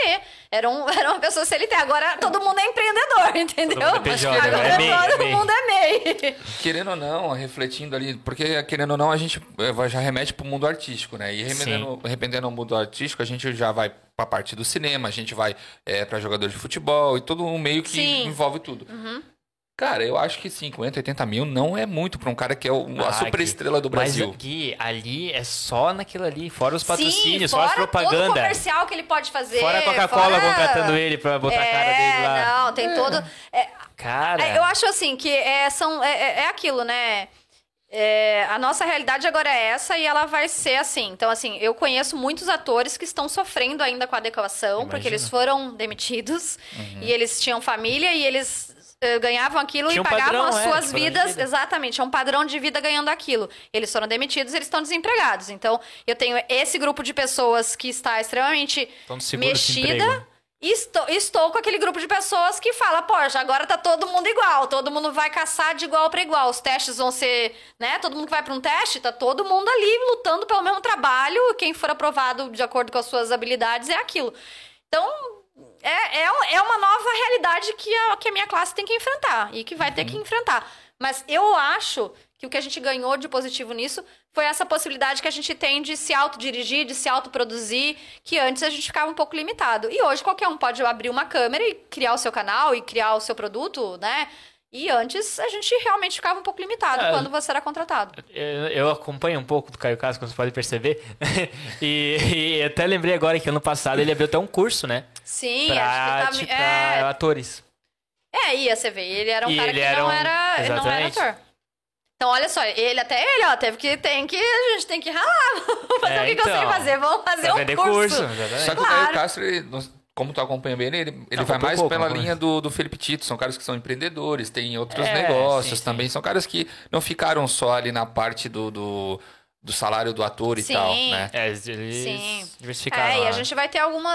Assim, se a gente for, né, se a gente for falar aqui, a gente vai ter vários nomes que são atores muito empreendedores. Uhum. E, e eu acho que é, é a nova versão do ator, né? Ele tem que ser um ator empreendedor. Ele tem que conseguir lidar com a sua carreira, ver. a- descobrir quais são as suas outras possibilidades. Eu falo, é a mesma coisa minha da história do video marketing. Eu nem eu sabia que existia esse mercado. Até eu estudar e falei, cara, me encontrei. E eu cresci muito rápido. Sabe, eu, eu ganhei, eu faturei na, na pandemia mais do que eu faturava no ano anterior, sem pandemia. Por quê? Porque eu comecei a dar aula pra gente do país inteiro, gente fora do país. E, e atendendo. Então, é, você vai, acho que, conseguindo. Se você tá aberto, você consegue ter outras possibilidades que antes você não, não via. E se tratando ali da escola de teatro e cur, né? É curso, você dá cursos também, né? É curso, Então, são, são pessoa- cursos livres. Ah, isso eu ia perguntar. A pessoa ela pode ir lá fazer um curso de uma coisa específica dentro do teatro, ou não? Não, no meu caso, a minha escola, é, eu tenho cursos específicos. Então, assim, por exemplo, eu tenho turmas de teatro, turmas de audiovisual, ou então eu tenho um curso que chama Estúdio Mix, que no mesmo curso ele tem as, do- as duas matérias durante o processo dele. Então, o meu curso, por ser um curso livre, eu, eu tenho especificações que eu coloco de acordo com a, a demanda que eu quero. Por exemplo, esse ano eu não vou abrir é, turma separada de audiovisual e de Teatro. de teatro. Por quê? Porque eu tô com duas turmas que a procura foi muito efetiva pela questão das duas linguagens. Porque o cara que tá entrando no curso de teatro, que, por exemplo, sei lá, ele é advogado, ele vai também usar o, o, o vídeo no trabalho dele agora, né? Então ele já sacou que fazendo as duas linguagens, ele tem possibilidade de uso no cotidiano dele também. Então eu fechei duas turmas e aí são as duas linguagens. Mas eu, às vezes eu tenho só curso de áudio, só de interpretação para vídeo, tenho curso só de videomarketing, eu dou uma mentoria que é uma mentoria só para profissional que quer utilizar do vídeo na sua profissão, é outro curso. Entendi. Que tem mais Yeah. uma pergunta? Falamos, é meninos? E aí? Vamos puxar um pouco. É, eu tenho, eu tenho uma pergunta. Tem duas perguntas aqui de uma pessoa que conheço lá de Curitiba que ela é formada na área já. É, Fernanda, você comentou da sua perso- personagem com personalidade complexa. Quais suas técnicas de distanciamento para não haver mistura ator-personagem? Nossa, amei essa pergunta, amei. Então, é, eu quando estou estudando o texto ou estou fazendo a pesquisa da personagem, eu já vou tentando eliminar tudo que, que se aproxime ao que a Fernanda faria ou como a Fernanda pensava. Então, eu começo a pensar, tentar entrar na vivência do personagem em si. Por quê? Porque a Fernanda não, não vive aquilo, não tem aquela história. O que que eu, eu faço, né? Eu, eu começo primeiro pensando como é que eu, Fernanda, estaria vivendo aquilo. Ah, daquele jeito. Será que a personagem... É um- é- esse pensamento é da personagem ou é da Fernanda atriz que tá querendo lidar com aquilo? que complexo, Aí né? nisso eu vou escalando. Como é que ela chama? A Ju, a Ju. Ju, então é Juliane. assim que eu vou escalando. Eu, eu quando tô estudando o texto, eu, eu tento ter o discernimento de pensar. Isso, quem tá pensando, é a Fernanda ou é a personagem? Não, é a Fernanda. Então, deleta e vamos pesquisar mais. E assim eu vou. Caramba. Assim eu vou construindo. Então, é, a- essa personagem, por exemplo, o que, que eu vou fazer pra me ajudar? Vou ver muito vídeo sobre o tema, eu tô assistindo filmes sobre o tema, pesquisando muita coisa na internet sobre relatos reais de pessoas que vivem isso dentro das casas delas. Então, é, é nesse, nesse âmbito que eu vou. Por quê? Porque eu, Fernanda, não vivo isso. Eu não tenho o menor parâmetro do que o do personagem vai viver, sabe? Eu nunca passei por aquilo.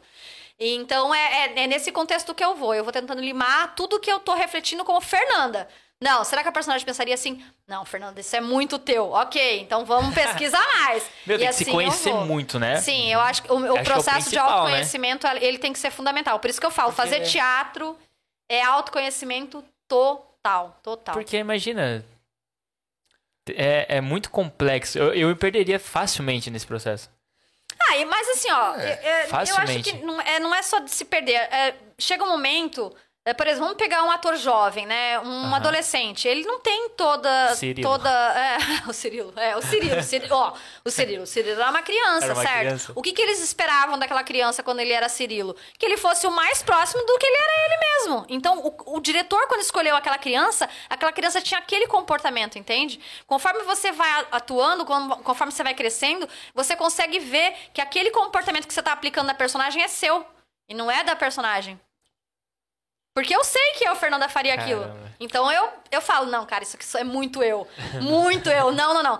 Vamos pensar como personagem. E claro, aí você tem toda uma estrutura que você tá estudando é, da- da- das referências que te colocam. No caso, é um, é um curta-metragem, então o roteiro te traz muitas referências, porque é uma obra fechada, isso ajuda bastante, né? É diferente de fazer uma novela, que é uma obra aberta, ou seja, as referências elas vão chegando de forma é, num dia você Vai é uma coisa, vai mudando tudo, é, né? Então na obra aberta você não tem essas referências. Como é uma obra fechada, Ju, é nisso que eu vou me baseando. Eu leio a obra toda e daí eu vou destrinchando no que eu vou pesquisar. Poxa, eu preciso pesquisar sobre isso, porque isso eu não tenho menor, menor conhecimento. Eu nunca vivi, eu nunca vi, eu não tenho referências próximas. Então eu vou tentando trilhar nesse, dessa forma. E assim, você vai interpretar um, não sei, um- uma. A pegar a referência da Carolina Dickman lá, até foi um personagem dela que tinha câncer, que raspou Uhum, o que cabelo. teve que raspar o cabelo. Isso. Você vai, vai interpretar um personagem é, que né, vai passar pelo mesmo processo.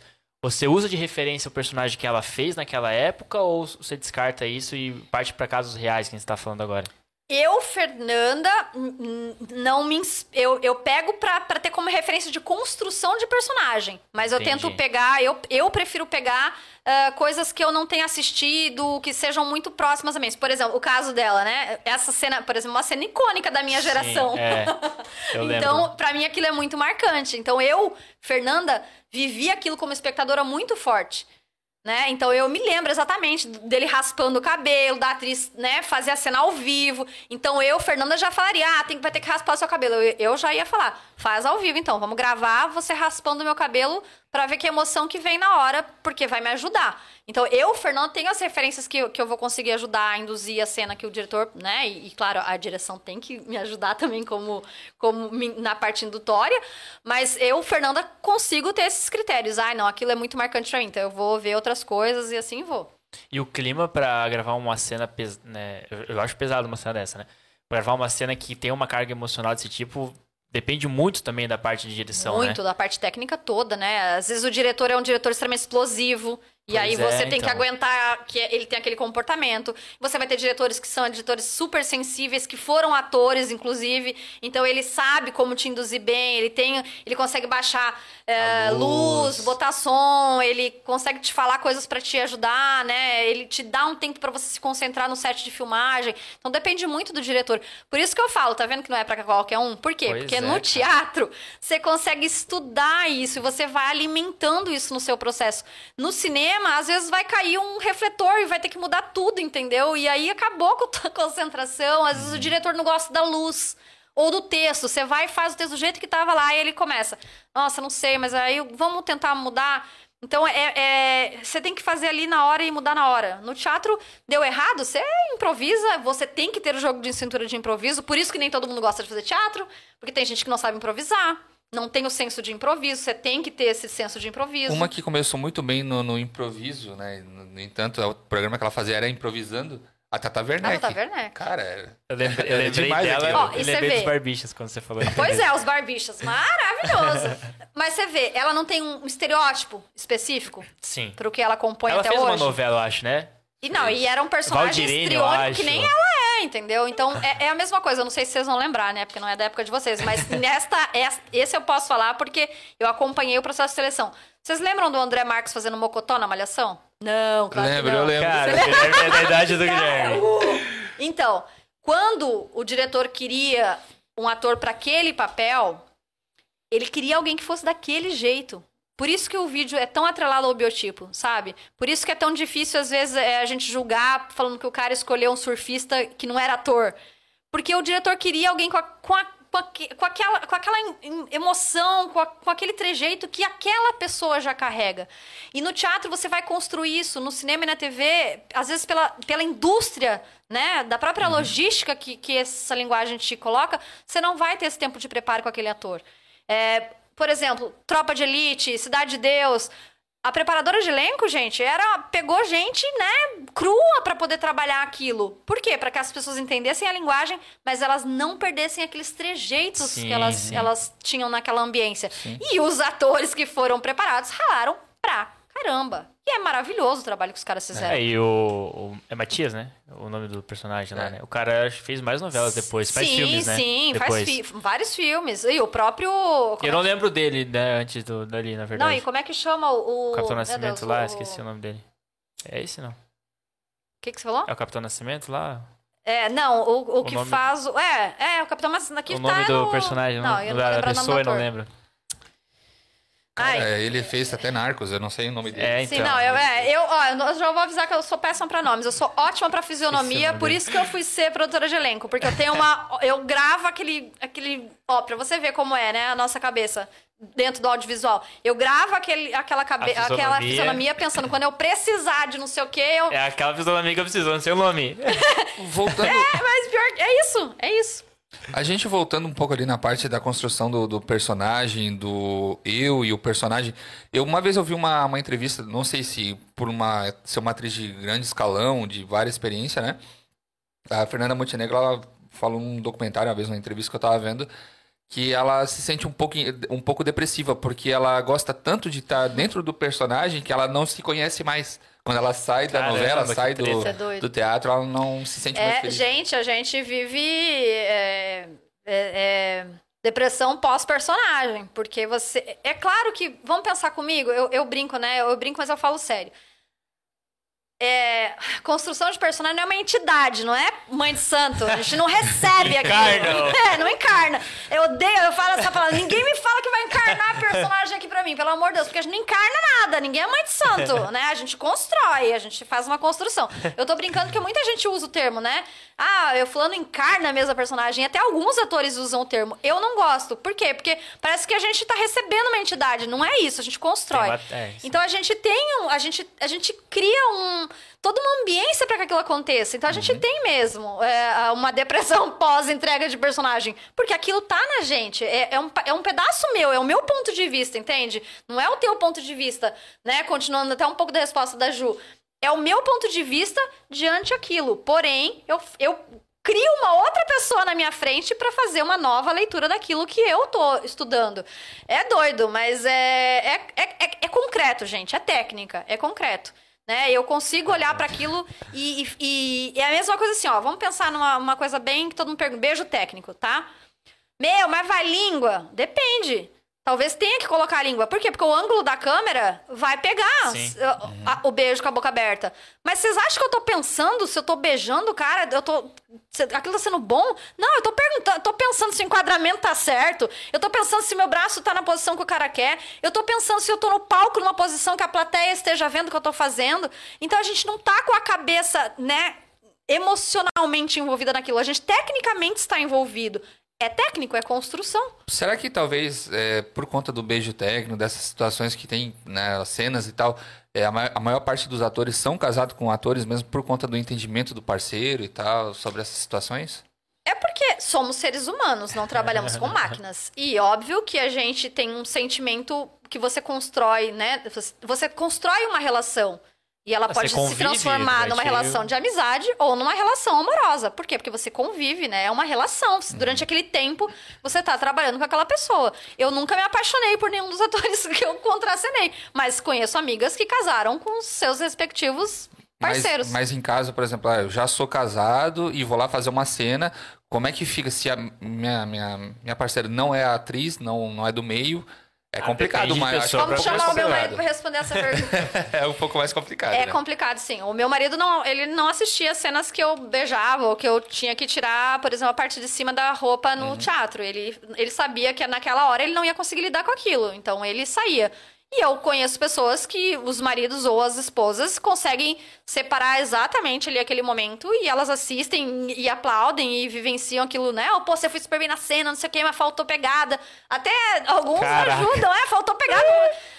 Quem tem consciência, mas eu vou dizer que não é, acho que não é a situação mais fácil e nem é a mais comum, né? Pode- se você for estudar os casos, não é a mais comum, mas eu admiro demais é, casais que não são do mesmo meio, enfim, que ou a esposa ou o marido não é ator ou atriz, e a pessoa consegue olhar para aquilo com esse distanciamento que nós, atores, estamos tendo também quando estamos tendo, estamos na cena. Não quer dizer que eu não vou poder me apaixonar, claro que eu vou, assim como eu posso me apaixonar pelo cara que passa na frente de mim Sim. num outro trabalho, né? Então, é, é isso. Você trabalha num outro espaço com uma pessoa, você não constrói uma relação com ela, você não pode se apaixonar? Pode. Mas não é por conta do beijo técnico, tá? Vamos tirar isso de, de- da cabeça. Nem pela cena, por exemplo, de, de nu, de sexo, não é. Não é aquilo que te induziu aquilo. É pela relação que você construiu com aquela pessoa durante o seu trabalho. Ou da carência que tu tem também. No, no- Também. Então, é, nunca se sabe, ué. Tipo, se a pessoa for muito emocionada. Então, mas, ó, mas ó, você vê que é uma relação, né? Talvez você na sua relação já esteja abalado e aí aquela pessoa tá te, né, te Sim. oferecendo uma coisa que dentro da sua casa não tem. Então, hello, tá tudo bem. Você vai Ah, mas isso é em qualquer lugar, né? Exatamente, com qualquer pessoa. É, mas é difícil o cara ser advogado e fazer um beijo. Mas é de... Não, mas é não, é por isso que eu tô falando. É admirável a pessoa que não é do meio conseguir lidar, porque na cabeça. Eu, eu tinha um caso assim, bem. Tamo, com- tamo com tempo pra contar? Rapidinho, vai. Não tem pressa aqui. eu também não tenho pressa, vamos lá. até... Então vamos lá. Eu tinha um caso bem, bem curioso, não sei se ela tá me assistindo, mas ela, a gente morre de sacaneia muito ela. Eu tinha um, um ator que trabalhava comigo e ele tinha essa namorada que não era do meio, ela era do direito, ela era advogada, tá? E aí ela odiava o elenco feminino. Me odiava, odiava as outras meninas porque ela não conseguia lidar. Até que com o tempo ela teve que conviver com a gente, certo? Porque era um espetáculo de teatro. E era a cena que eu fazia de beijo, que eu tirava a roupa, ele beijava outras meninas. Eu acho que ele beijava umas três do elenco, porque a gente fazia várias esquetes. É. Queria ser esse ator. Aham. Eu queria dizer isso até. O que, que acontecia? Era um espetáculo Nelson Rodrigues, extremamente polêmico. Em todas as cenas tinham alguma coisa. Ou falava sexo, ou dava beijo, ou dava tapa, ou não sei o quê. Eram cenas, né? Eram cenas fortes e eram várias cenas. Então a gente transitava em várias situações, certo? Éramos vários personagens num único espetáculo. Então ele transitava em várias cenas. E essa menina não conseguia lidar com isso. Então, meu, foi muito difícil pra gente, nós atrizes. Por quê? Porque a gente se sentia mal com ela.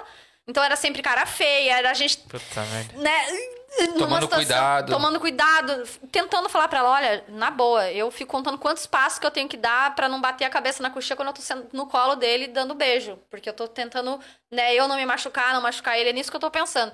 Então a gente foi conversando muito com ela. E o que que aconteceu lá pelas tantas? Ela no direito se sentiu na necessidade de trabalhar a comunicação, porque ela não se sentia segura pra falar em público. E ela foi fazer teatro, resumindo, hoje ela é uma excelente atriz. É que eles- mais beija no teatro. Não pode ver uma boca. Eu não vi ela beijando, mas eles terminaram o namoro.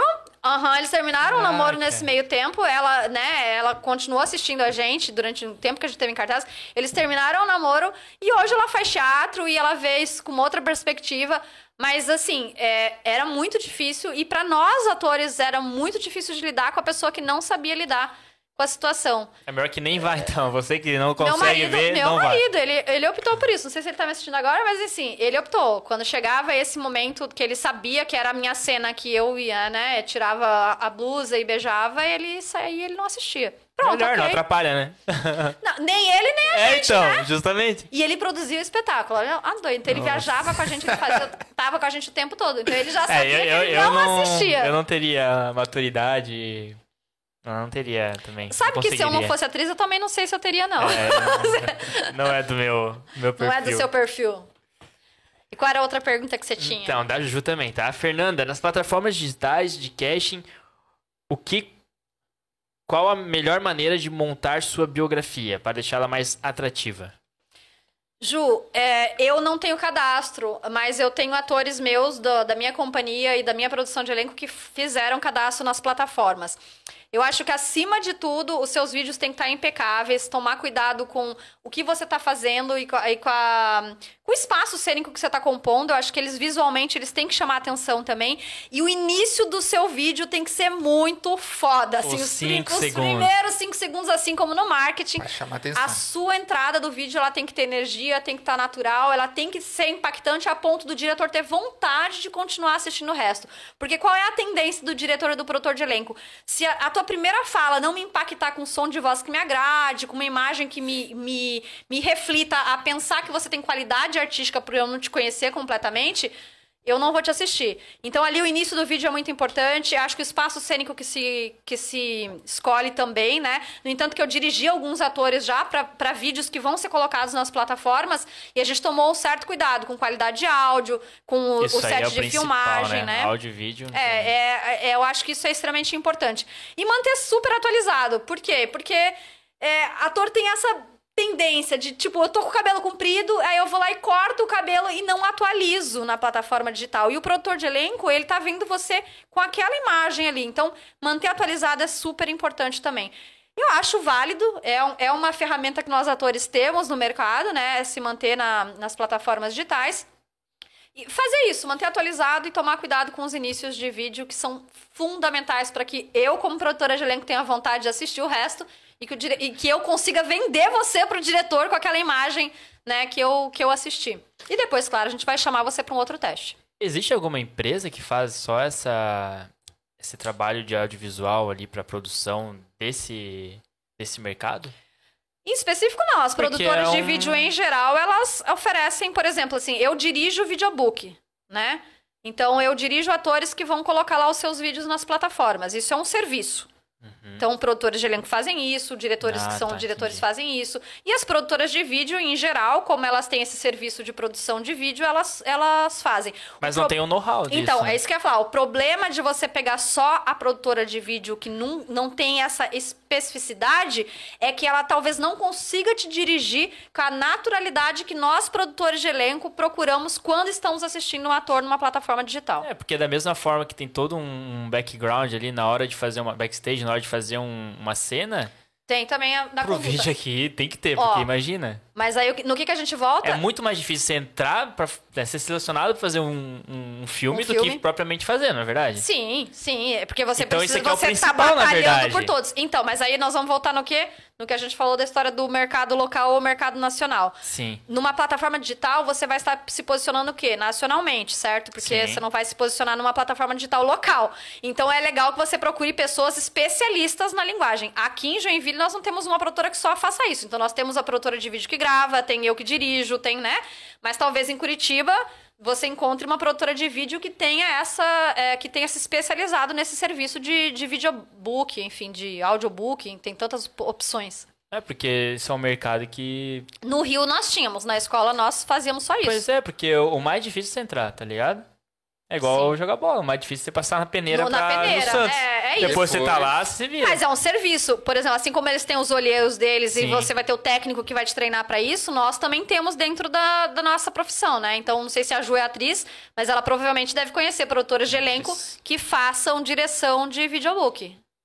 Eu, tipo, dirigi algumas pessoas já, né? Inclusive para as pessoas que colocam na plataforma digital por conta disso. Qual plataforma digital de casting tem? Ah, eu não vou saber os nomes, não, mas. É... Mas tem só pra isso, assim? Sim, é, eu, eu não vou lembrar dos nomes, mas existem algumas. Existem algumas plataformas digitais é, de serviço apenas para prestação de, de colocar a sua imagem naquele É na como se plataforma. fosse um LinkedIn, mais ou menos. Como se fosse um LinkedIn, é. Mas aí você paga uma tarifa para aquela pra, pra produtora de elenco digital te manter hospedado naquela, Uhum. naquele, naquele servidor. Show de bola. O Vini perguntou, Fernanda, na sua escola é possível tirar o DRT de ator? DRT para ator, vamos lá. Não, na minha escola, não. A escola não faz esse serviço. Por quê? Porque eu sou um curso livre. Cursos livres, eles não oferecem o DRT.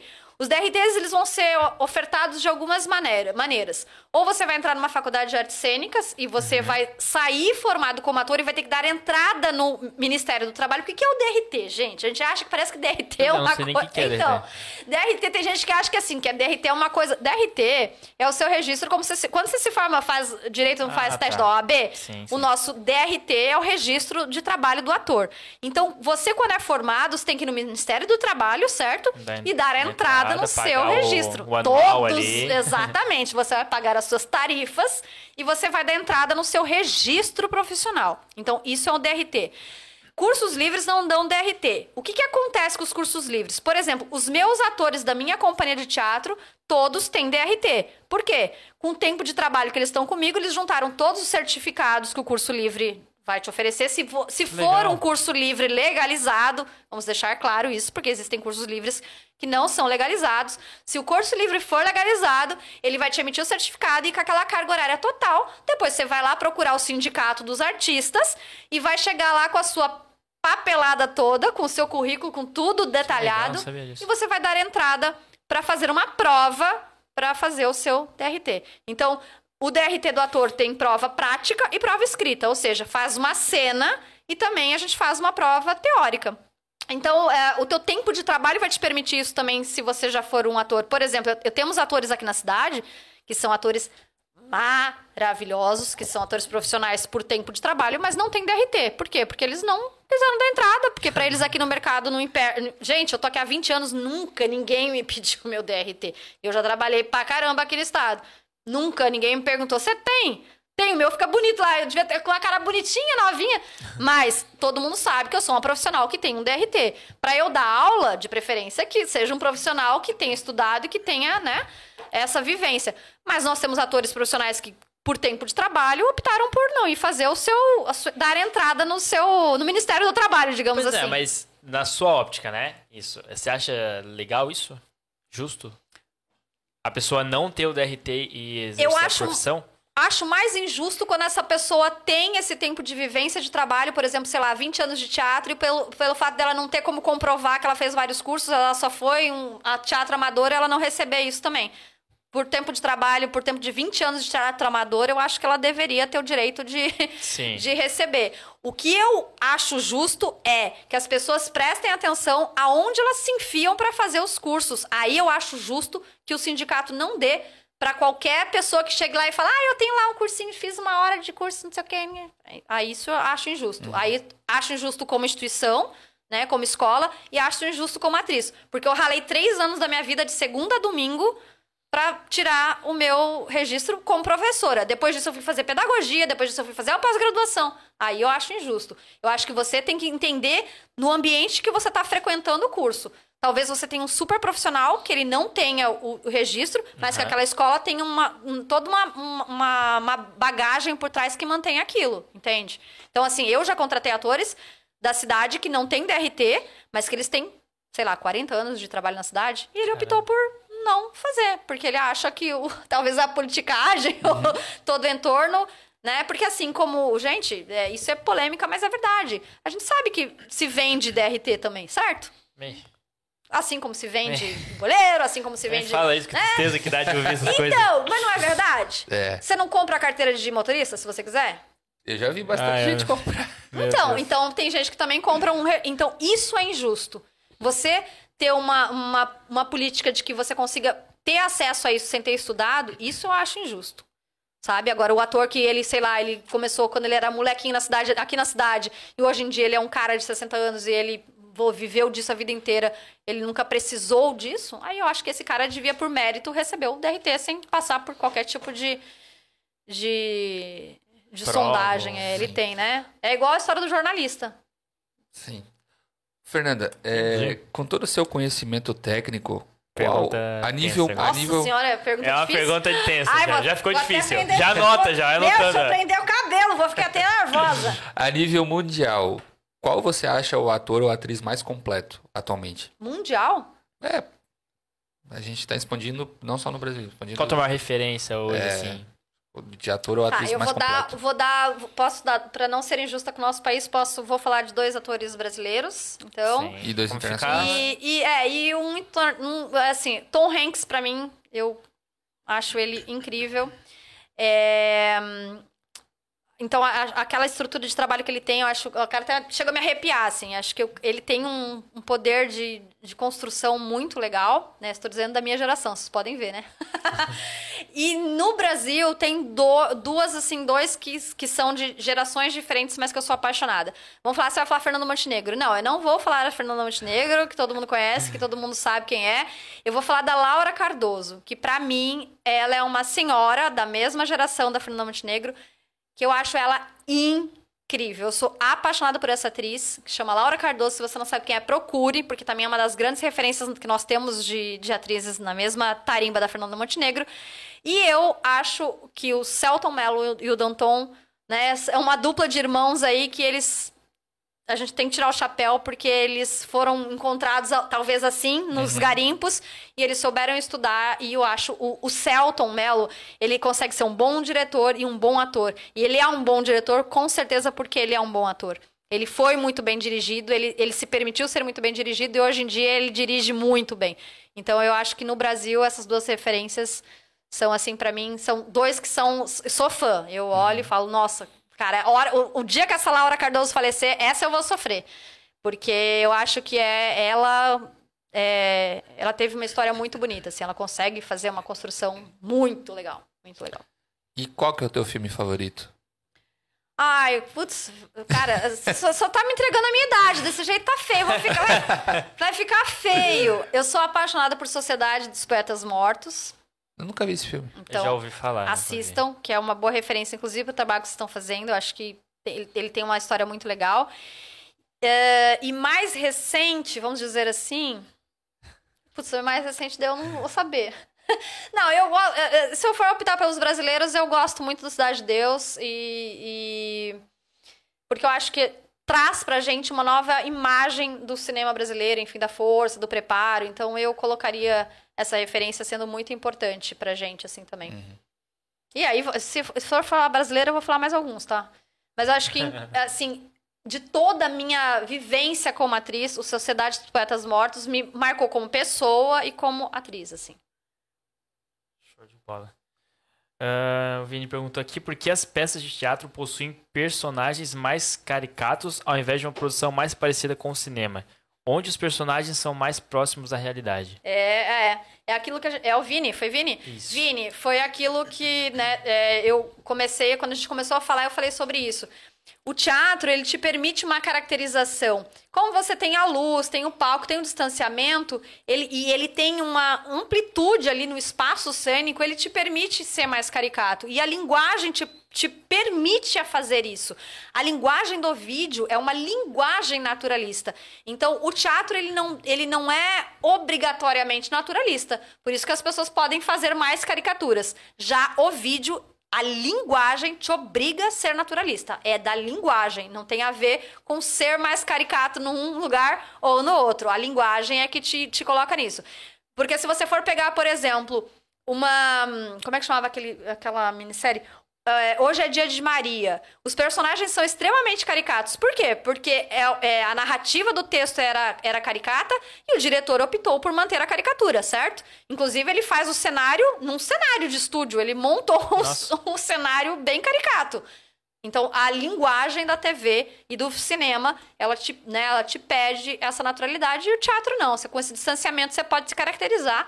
E aí, meu filho, a gente, aí a gente é regrado pelo diretor, né? Vai muito da cabeça do diretor. Se for um diretor naturalista, ele provavelmente vai fazer com que aquele ator migre para uma personagem é, naturalista. Se for um, um diretor que goste do grotesco, que goste, sei lá, do sensacional- sensacionalismo, ele pode optar por uma caracterização mais caricata. Qual o melhor diretor de cinema que você, você admira, assim, você acha o melhor de Tarantino. todos? Tarantino. Ai, o Tarantino é show de bola, né? Vamos, vamos colocar. Lá, tá vendo? Pelo menos agora ele foi pra, pra questão da minha idade. Ele é maravilhoso, né? O Tarantino, acho que o, Spiel, o próprio Spielberg, né? A gente tem essa. Dele ter essa visão, que é uma visão diferente, entende? Ó, por exemplo, Tarantino do Spielberg. Olha como são linguagens diferentes da direção. Eu não, não, não faço ideia. Ah, pois é, mas são, ó, então, um é muito ideia. mais é, vai pro naturalismo e, e apesar de, né, de ter um- de- os personagens terem construções diferenciadas, o outro não, o outro tem a ver com Futuro. efeitos especiais, entende? São narrativas. Então, é, isso vai muito do diretor. Por isso que eu falo, o Celton Mello, eu sou fãzoca dele como diretor, porque ele consegue ter essa nuance com uma nuance muito emocional, com os personagens ele faz uma construção mais mais é, refinada, mais emotiva, então é uma linguagem do diretor. Sabe o que a gente podia fazer agora? Tu Não. falar o, o ator que tu acha mais top, como ela já deu a opinião dela. DiCaprio. E ela pegar e falar assim: DiCaprio. Ah, eu acho que ele não é tão assim, porque é assim, assim. eu acho assim. de DiCaprio melhor. Até porque o meu filme favorito é dele também, então não tem como. Qual é o teu personagem? Qual é o teu filme preferido? É o. Ai, cara. É o da torre lá que ele vai. não, né? é Prenda-me se for capaz. Ah. Ah. Acho sensacional. Nossa, acho sensacional. Ó, então, tá vendo? É, é isso. É uma visão de, de, de você de identificação. O espectador, e aí eu vou me colocar como espectadora, porque antes de eu ser atriz, eu também sou espectadora, certo? Eu também me coloco na posição de espectadora, porque senão eu não ia poder assistir nada na vida. Porque tudo eu ia falar, meu, a Imagina. luz, o beijo, né? Ele um saco! É. Deve um saco! E, eu, e ao contrário, eu sou uma pessoa que me envolvo completamente. Porque eu, quando tô assistindo alguma coisa, eu entro no start, eu entro num flow ali de espectadora. Eu tô, eu tô assistindo. Eu não tô como atriz técnica, a não ser que eu esteja estudando pra fazer um papel, né? Mas se eu tiver como espectadora, eu me coloco nessa situação. Ah, eu me identifico com uma linguagem, eu me identifico com outra. Por exemplo, na minha casa, Todos amam Star Wars. São viciados. O meu cachorro se chama Chewbacca, tá? E a minha filha é uma apaixonada por Marvel. Tem o TikTok dela lá que ela só fala sobre Marvel. Eu nunca assisti. Não assisto. Ela tenta me conv... Não tem a ver com uma linguagem que eu, como espectadora, gosto. Entende? Então talvez o ator que, que esteja lá na Marvel, no Star Wars, talvez seja um ator super completo, às vezes até um pouco melhor que Tom Hanks, por exemplo, só que como você não se identifica com aquele meio, talvez pra você não seja o melhor. É isso? É Como ele- ator, não, né? Como ator, acho que não. Como ator, você, você vai transitar. Quanto mais, quanto mais aberto você tiver para transitar nas linguagens que vão te aparecer como trabalho, você vai ter oportunidades. Eu acho que tem mais a ver com a questão. eh, Eu tô me colocando como espectadora. Como atriz, não quer dizer que eu não fosse fazer a Mulher Maravilha. Eu ia topar, na boa, entendeu? A Mulher Gato, sei lá. Eu ia fazer, aquela que não é nem da Marvel. Eu ia fazer. Como atriz, o trabalho me interessa, mas como espectadora, não é o gênero que me interessa. É, tem outro ator também. Tem o Robert Downey Jr. Eu acho ele Bom fantástico também. Aí, vamos, me, me, se- me situei, vamos ver. Ai, cara. é, Ele fez aquele. Ele, ele fez. fez um que não é da Marvel também. Vai, pe- pesqui- olha lá, ó, lá vai. Eu vou achar o- Os o Marvel filme. Ele fez um filme de futebol americano também muito bom, cara.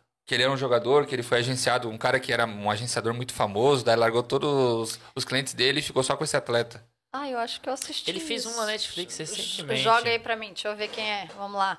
O Que meu aí eu, eu um, vou cara. pegar, é, falou os nomes. Ele fez. Sherlock Holmes. Sherlock Holmes. Esse aqui, ó. Deixa eu ver se eu estava pensando na pessoa certa ou não, né? Aquela que tá sem óculos. Ai, vai que bonita. Não, vou ter que pegar o óculos, né? E- enfim, ele, ele, ele era. Eu não era cega até, deixa eu ver, até três anos atrás. Agora não vejo mais nada. Caramba. Uhum. Ah. Sabe quem é? Não, eu não me lembro de assistir filme, não. Cara, Sério? ele é muito bom ator. Eu acho ele um bom ator. Um, ótimo ator. Vou- vou- já vou eu assim. Ah, já sei quem é. Tá, agora eu, eu cliquei pro ladinho lá. Sei, sei, realmente, ele é bom ator. Já sei Eu quem gosto é. dele. É que ele. Eu, A minha filha ama. É por causa do Homem de ele, Ferro, por né? causa do Homem de Ferro. Eu ia mas falar, eu, eu é acho legal que ele transita bastante. É, eu ia assim, falar, agora eu sei quem é, agora eu cliquei na carinha do ator. É, tá, minha mãe, a minha falava, minha mãe, você não fez isso. Então, eu gosto que ele transita bastante, sabe? Ele Mas, ó, consegue mudar Isso é um de... ator que tem essa. É isso que eu tô Isso aí é, uma versatilidade artística que o ator tem que ter. Né? Então é, é- a gente vai cair na história do gênero, de eu gostar mais de uma linguagem ou da outra, e vai gostar, e vai cair também na questão de você artisticamente estar preparado e conseguir transitar. É a mesma coisa de, uma- de um ator que, por exemplo, é, ele tem um biotipo de vilão, vai, vamos lá. Olhar forte, um, um rosto é, triangular, pesado, semblante fechado, sempre, né, uma pessoa mais sisuda, né, de semblante. Óbvio que você vai olhar e vai falar, "Pô, esse dá pra, pra vilão, certo? Agora, se ele for um bom ator, que é diferente dele ter o biotipo com aquele perfil, se ele for um bom ator, ele vai me mostrar dentro do teste dele ou do trabalho dele que ele pode ser um mocinho e eu vou ficar apaixonada por ele tanto quanto eu ficaria com raiva dele. O The Rock? É um cara que faz filme com criancinha, um Faz de aventura e faz ação e faz não sei o que lá. É a mesma coisa que nós temos, ó, o próprio é um DiCaprio, monstro. certo? Sim. Fez lá, meu Deus, Titanic. Se apaixonaram por ele em Titanic. É uma pessoa que tem essa versatilidade na questão, na técnica artística dela. Não quer dizer que todo ator vai ter? Não. É. Quer dizer que você pode você vai ter que trabalhar, que você vai ter que né, se identificar. E isso que você falou da identificação, é, eu acho que é, aí vai mais por uma questão do ator não conseguir fazer o gênero também. Tá? Porque não quer dizer que a gente vai conseguir fazer. Por exemplo, tem gente que tem muita dificuldade de fazer comédia. Fazer comédia é difícil, porque você tem que acertar os tempos da risada, você tem que acertar o tempo da piada. É uma técnica. É, drama. Se você não for um ator que consiga se concentrar a ponto de entrar, né, numa, numa cena de choro e tal, como é que o diretor vai te dirigir? Vai ter que colocar Exato. colírio falso, lágrima falsa. Posso fazer isso? Cara. Posso, posso colocar lágrima falsa. Tem. Você cheirar lá o. Como é que a gente chama? É, cristal japonês, que é um negócio que irrita o olho, então você lacrimeja porque é uma um cheiro forte. Caramba. Você tem técnica pra fazer a pessoa fazer isso. Pode ser que eu, como atriz, não queira. Olha, eu odeio fazer drama, não gosto. E eu só vou fazer comédia. O ator que eu, que eu acho o cara mais é um cara que não transita muito, que é o Al Pacino. É um cara Ah, o faz... Alpatino, realmente, mas- ele tem uma linguagem. Ah, mas mas ele é moço. maravilhoso. Tá aí, ó, outro ator que eu adoro. E- mas ele tem uma linha, uma referência muito específica. Ó, um ótimo E é exemplo só que você trouxe. É só aquilo. Ele tem um- uma, uma tendência de construção, inclusive, muito parecida, né? É, eu não sei se vocês. é, Quando eu citei ali a Camila Morgado, também quem não conhece, vale a pena assistir. Assiste Olga, que ela faz um, né, uma É uma personagem. série, né? Olga, né? Olga é o filme. Foi um Ah, filme. filme? É, ela fez Mas As Casas das Sete. Mulheres, onde ela era uma das sete mulheres da casa, assim. E Aí a- esse foi a minissérie. É, esse foi a minissérie. Isso. Ela essa é a mesma atriz. Aham. E aí no Olga, ela teve que emagrecer muito, porque aí vai volta no tempo em que ela passa fome, Na lá da Segunda guerra, é, na Segunda então. Guerra, tal, né? Então ela teve que emagrecer muito. Pensa, gente, eu mais magra que isso. Ela ficou pele e osso. Então essa atriz é uma atriz que a gente tem brasileira, por exemplo, que fez começou no cinema, ela fazia teatro comigo, fazia teatro no Rio, foi estudar com um dos maiores diretores é, do teatro brasileiro que nós temos, que era o Antunes Filho, que faleceu, que era um diretor top da balada, enfim, tem a companhia dele em São Paulo, que é uma das melhores referências que a gente tem de escola também, de, né, de, de companhias do Brasil. Ficou com ele, atuou com ele. E aí, depois, quando ela foi convidada, um diretor viu ela num desses. Foi assistir o espetáculo, ficou sabendo dela, chamou ela pra fazer o filme, depois chamaram ela pra fazer a minissérie, e depois ela chegou a fazer até malhação. Então, olha só, você percorreu um Fraco, caminho. Ela fez em todos os gêneros. Fez todos os gêneros. E era uma atriz que no começo nem queria, entendeu? Que nem queria fazer. Imagina, se falasse pra ela, ah, vai fazer malhação. Ela dizia, eu não fazer malhação. Depois que ela aprendeu a linguagem, que ela viu que aquilo era possível, ok, foi, foi fazer. Qual que é o teu gênero favorito? Ai, eu, eu gosto de sentir a plateia rindo. Eu acho que é uma Sério? sensação gostosa, assim. Você, você saber que você consegue. É porque o riso, ele é imediato, né? Ou então o, o semblante do riso, ele é muito. Ele é muito orgânico. A pessoa faz aquilo É espontaneamente. espontâneo, exatamente. É, a tristeza é uma coisa muito da leitura emocional de cada um. Tem gente que consegue assumir a tristeza, né? E Tem lidar com aquilo muito bem. E tem gente não- que não, aquilo é imparcial. É. O, o riso não. Escutar uma plateia sorrir, ah, é, é de arrepiar. É... Tô dizendo no teatro, né? Aham. E hum, é, no teatro, e- a minha sensação é muito prazerosa de escutar uma plateia rindo. E a galera que, que vai até, até a escola, é, é- tem um, um gênero já ou eles se descobrem lá assim? Tem algumas pessoas que chegam achando que elas funcionam mais para aquilo ou que elas se identificam mais. Por exemplo, é claro que para mim como atriz é melhor fazer um drama. Porque Por? Porque, claro, é, é lógico isso? Ah, não, não, desculpa, não, não é. Não, Ah, não tá. é. Não, Não não sei, é, né? não. Não é não, Lucas, não é claro. É... Um ator, quando, quando vai pegar, por exemplo, um vilão ou vai pegar um drama, o nosso trabalho, é, ele é, é muito minucioso na, na carga emocional, né? De você ter que olhar para aquilo e às vezes você vai lidar com dramas que, né, que, que você desconhece ou dramas que você viveu, ou pessoas próximas viveram. Então, você mexe muito com a emoção quando tá ali fazendo um drama. E às vezes tem gente que acha que não sabe fazer comédia, que ó, não, eu sou uma pessoa muito dramática, eu choro com facilidade, eu sou uma pessoa muito emotiva, sou ótima no drama. E aí você vai colocar ela pra fazer tecnicamente no drama e ela não funciona. E às vezes ela é muito engraçada sem ela saber, então ela funciona na comédia e ela não tem consciência disso. Então, para um ator fazer um drama, você pegar personagens densos do drama é muito desafiador, certo? Porque você vai estudar Eu imagino. muita coisa pra construir. Quando você vai construir coisas mais naturais, que são muito próximas a você, você vai fazer a mocinha, ou você vai fazer a dona da verdureira, que vai falar bom dia. É tudo muito que você. É, é cotidiano. Você consegue fazer coisas mais cotidianas, porque isso é mais real pra gente. Né? O drama, se você não viveu aquilo, é muito distante. É muito. É desafiador. Então, pro ator, o desafio ele sempre vai ser mais interessante, né? Porque você vai querer fazer uma coisa que você vai opor. Depois, se você fizer bem, mas também se tu fizer mal, você tá ferrado. mas se tu fizer bem, você vai ser enaltecido daquilo diferente, né? De fazer o riso que parece É por isso, pra então. plateia ser mais fácil. É por isso então que ah, os prêmios de, de filme geralmente não vai pra comédia. São pra drama? É, porque são Geralmente é personagens a- difíceis de fazer. É mais drama, né? Cara, É. e, e um dos filmes que eu mais gosto é de comédia. Né? Não sei. Qual que filme tu mais gosta? Tu não É, que eu não, é que eu não sei também o nome do. Ah, sei. Ah, é- pra onde a gente foi o caminho? não, é que. Não, é Morte no Funeral. Ai, ó. Não ganhou prêmio, Gente, mas, aquilo- cara, é um dos melhores É, filmes de é comédia que engraçado. tem. Pois é, mas não- então, ó, como na vida. espectador, eu morro de rir. E me envolvo com aquilo, eu acho demais.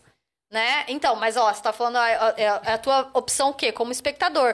Não quer dizer que você, como ator, fosse só funcionar na comédia ou fosse só gostar de fazer comédia. Pode ser que ele funcione, ele goste de assistir comédia e seja um excelente ator dramático, né? E carregue o drama super bem melhor do que a comédia até. Porque eu, eu falo, a, a história da, da qual é a dificuldade de fazer comédia. Ah, Fernanda, é mais fácil fazer comédia? Mentira também, não é mais fácil. Por quê? Porque o ator, para fazer comédia, ele tem que acertar no tempo da comédia. time ali. É, ele tem que saber onde cortar, ele tem que saber sustentar a risada da plateia se a plateia ri, certo? Então, é técnico, você tem que conseguir tecnicamente sustentar aquilo. É, mas o drama você vai a fundo de, de outras questões que a comédia não vai te Pô, pôr, né? surgiu... Pode, pode falar. E qual que foi, assim, a maior gafa, algo que deu muito errado durante toda a tua carreira, algo que tu lembra que foi errado e deu, não deu muito errado, mas foi muito engraçado Veio uma também. patinadora aqui que ela caiu no, no- na final? Não, Acho que era na final, né? foi na do final, mundial. no Ela Mundial. caiu. Foi um peixinho que ela deu no, Tá, no chão. baixinho. É. O teu, qual que vai ser? como atriz ou como produtor de elenco? Como produtor de elenco, eu tava contando pra vocês nos bastidores, Os né? dois, como os produtora dois. de elenco, é muito difícil quando você escala um ator, dá a notícia que ele pegou o trabalho e depois acontece alguma coisa que você tem que tirar aquilo dele. E ele já tava com toda aquela expectativa, com aquela, né? Ou vou fazer um trabalho. Então, isso é muito dolorido. Eu passei por isso duas vezes, assim, durante a carreira toda. É, minto, três, mas uma eu não tava como produtora oficial, eu tava só de assistente, mas eu vi acontecer. E aí foi, na, foi numa emissora. E já tirei atores que eu precisei dar o, recado, tipo, o cara indo gravar e eu ligar falando, amigo, não vai. Porque trocaram o ator. Cara. Já. Já, e já vi coisa com a- né, é, atores que a gente agenciava no Rio é, como produtora de elenco na mesma situação. Onde ele ficou sentadinho esperando ver a cena dele e ele Tá recebeu o cachê. Não, sério. Ele recebeu o cachê. A gente não podia falar, né, como produtor. A gente, é, enfim, é uma, uma questão oficial interna, né? A gente não podia dizer. Ele já tinha sido substituído na novela por outro ator e aí nunca começava a cena dele. Mas é claro, ele já tinha sido tirado e ele não só foi avisado depois. Parece aqueles caras Cara, que... já pensou? Isso- isso tu foi- avisar a tua família inteira. Sim. Gente, ó, eu vou aparecer hoje. Não só a sua família, teu bairro e a cidade e teus amigos da escola e tudo. Isso é muito triste. Isso foi a Meu, pior coisa que eu já vivi. gente. Isso foi. Isso. Você não gera um- uma multa no. Não, porque você também assina. O seu, seu contrato tem várias cláusulas. que Ah, vo- tá. o- Nossa. Gente, vídeo é a arte da- do quê? Da edição, né? Então você nunca Caramba. sabe se a sua cena vai pro ar. Nunca sabe. Você pode ter gravado um Caraca, comercial. rapaz. E aí, depois que foi montar o filme lá, a gente olhou aquela cena e falou: Ah, essa cena é desnecessária. Vai, vai fazer falta Isso acontece tiver. com frequência? Acontece. Mas Sério? Nossa, nunca imaginava. Eu vou aparecer em tal comercial, olha, eu vi o Sim. comercial inteiro. Não Passei por isso no final do ano passado com um dos atores também que tava que, que agencia. Foi gravar, botou nos stories, fez tudo e cadê o comercial entrou no ar? E aí, E- você pra falar pra ele que tinham cortado a cena dele? Ele não apareceu. Ele ganhou igual, fez normal.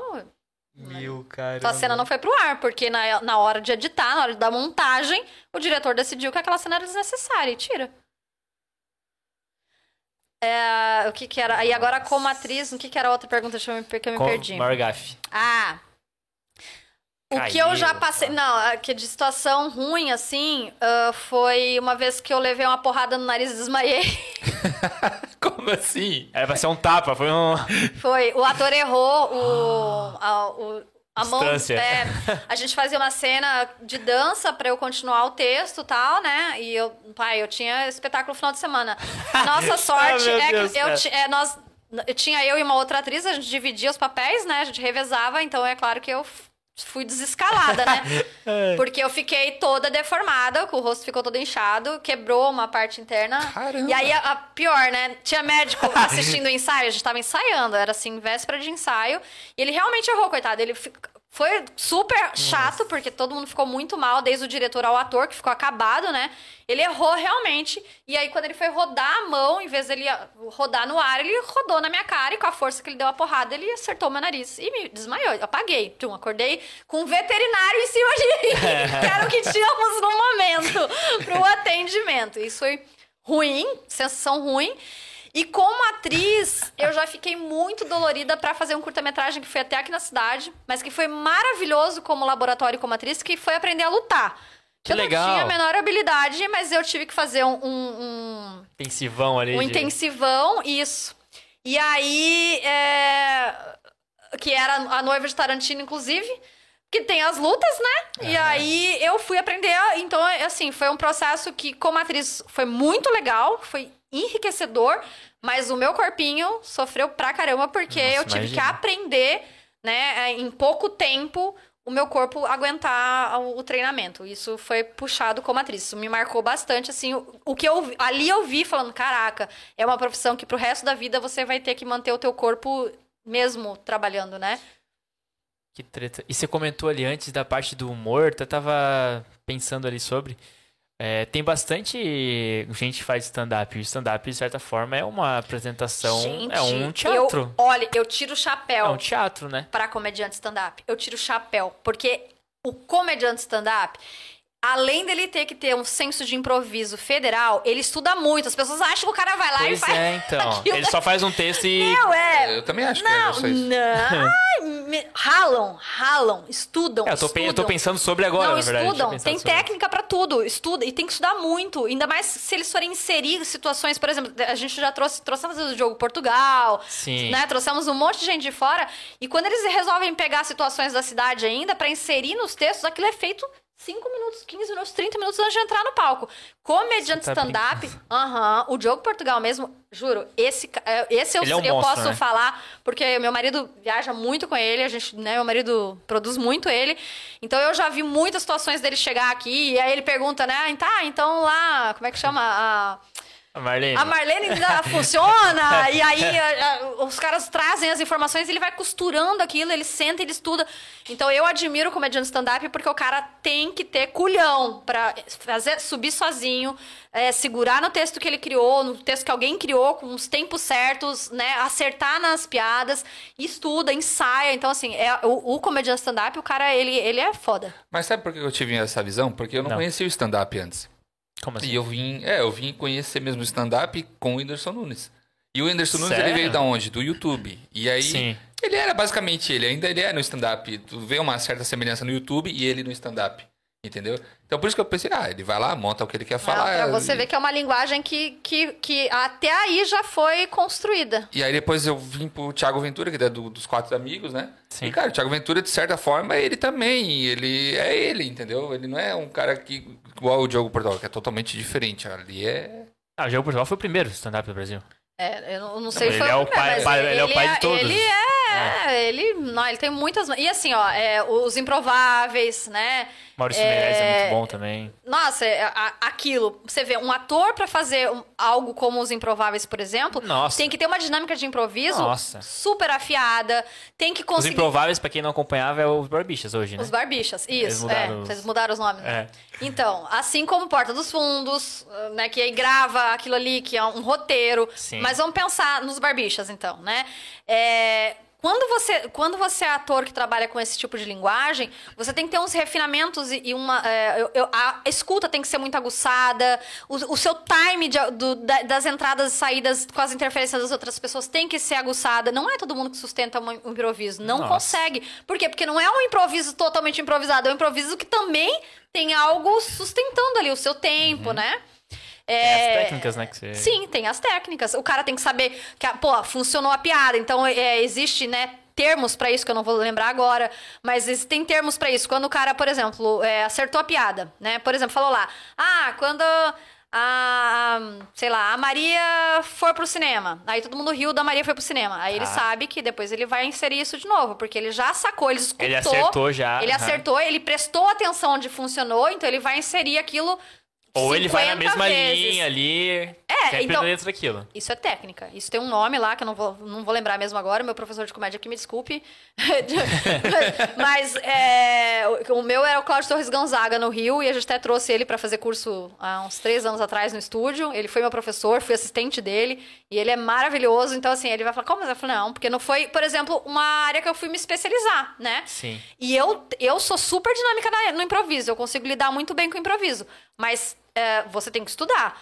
Eu não me, não, ach, não me achei capaz a ponto de viver só da comédia nesse sentido. No entanto que eu falei, eu adoro ter a sensação da plateia é, Rindo, né? Mas eu não me atreveria a fazer comédia stand-up sozinha, porque eu, eu não ia me sentir segura por não ter estudado tanto nessa comédia. Assim como quem vai fazer teatro de boneco, ou quem vai fazer teatro de rua, ou quem vai fazer teatro de máscara. São, é uma especialização, né? Eu fui me especializar em vídeo. E quem faz esse tipo de comédia stand-up ali, que é super bom nisso, você acha que é treino e consistência ou o cara realmente nasce com um dom daquilo ali? É porque tem muita gente que começa do nada, né? Sem técnica nenhuma. E vai, né? E mete a cara e vai dando certo, vai dando certo, e aí vai se profissionalizar. Eu acho que tem pessoas que são talentosas, é nato. Ela vem com aquilo, ela tem aquilo, assim como o cara que canta super bem. É nato, veio com ele, né? Então tem o cara que já tem o viés da comédia. Às vezes vocês podem ver isso, até não sei se vocês já prestaram atenção, às vezes tem crianças que têm esse comportamento engraçado e ela vem com aquilo, então tem, é nato, né? Mas é possível você trabalhar tecnicamente e ficar tão bom quanto a pessoa que é talentosa. Não sei se eu respondi a sua pergunta, se era Sim, isso sim. só que você tá querendo saber. Mas assim, ó, ah, a história do talento é o que eu, eu- o que eu falei. Às vezes o talentoso, ele se baseia simplesmente no talento e ele não se aperfeiçoa na técnica. A pessoa, agora eu lembrei a palavra que eu queria falar. A pessoa que tem vocação, Vocação. ela consegue desenvolver bem a técnica e ela pode chegar a ficar talentosa porque ela desenvolveu a técnica, né? Porque ela, ela é persistente, ela é estudiosa, ela emplaca lá naquilo. Então, ela tem vocação, ela vai embora.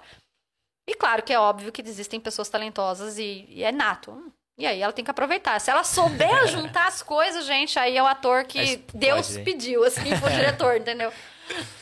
E qual a maior dificuldade hoje pra um, pra um diretor? Pra um diretor? um bom Para um diretor, ator? É. eu acho que atores que são autossuficientes, Porque assim? é aquele ator Seriam- que quer se dirigir o tempo todo, isso é muito ruim para um diretor. Ele, ele, não, mas e se eu fizer? Não, o diretor é o diretor, ele, ele tem o Caraca. controle nato, ele, ele tem a visão geral daquilo que tá acontecendo, né? O ator, ele tem que saber se condicionar no papel de ator. Eu acho que esse é o, é o ator mais difícil da gente trabalhar. Eu me coloco, porque eu não sou uma diretora geral, né? Eu gosto de dirigir o trabalho, eu gosto de preparar o ator e entregar ele pro diretor. Então eu não gosto de Aham. fazer a direção geral. Apesar de ter que dirigir, às vezes, minha companhia. Mas eu não gosto de, de ter esse papel. O diretor, ele tem um sério problema com o ator que ele, ele tem essa mania de querer se intrometer na direção, né? É- é- ele tem um momento de construção dele e que o diretor vai saber utilizar a construção dele e vai abraçar. Mas na hora que você tá dirigindo, o diretor, o ator querer se meter na sua direção, isso eu acho que é difícil para qualquer diretor. Porque é difícil você lidar no teu tato, de você não ser indelicado. É difícil de você fazer, aquele, às vezes, aquele ator internalizar o que você tá pedindo, né? Porque ele patina no que você tá pedindo. Então, acho que o ator que fica querendo se autodirigir é um ator extremamente Isso difícil. acontece com bastante consistência ou é, é um ou outro? Eu acho que ator que não tem muita jovens, consciência talvez, né? profissional, que não tem uma bagagem profissional, tem a tendência de fazer isso. É, acho Ator que estrelinha jovem. que, que não tem tanto assim, vamos dizer. Eu acho que depois de uma certa idade você não consegue, porque é a história do mercado também ser- te. vai escalado, ninguém vai mais te imagina. chamar. Exatamente. O, o, o produtor de elenco vai te falar: olha, não chama fulano, não, porque olha, ele me deu um trabalho no set com o diretor outro dia. A gente se fala, certo? É, é, tá aí, ó, o ator ignorante. O ator ignorante, acho que é o pior ator. Porque o cara acha que a gente não vai falar pro outro produtor de elenco, pro outro diretor, o- que aconteceu com ele num set ou, ou num palco. A gente vai falar, né? Somos um meio, nós também nos falamos, nós temos, né, nossa parceria de trabalho. Então ele, ele, ele vai se auto-queimar. Mas ele, ele vai ser. é, até ele se queimar, ou até a gente deixar de contratar, vai ser um ator que vai dar trabalho para um diretor, com certeza. Show de bola. Tem algum recado pra quem pensa em seguir na área ou quem tá na área já, mas não consegue arrumar trampo? Ah, eu acho que tem que experimentar. Eu acho que eu falo de verdade, assim. Teatro é algo que todo mundo deveria experimentar na- uma vez na vida, assim, Olha aí, Guto. de verdade. Ah, Pra eu- se eu acho muito conhecer, massa, acho É, pra. É, a, a comunicação, eu acho. Primeiro que a gente não tem um bom profissional se a gente não tem um bom comunicador, né? Sim. É, em qualquer área.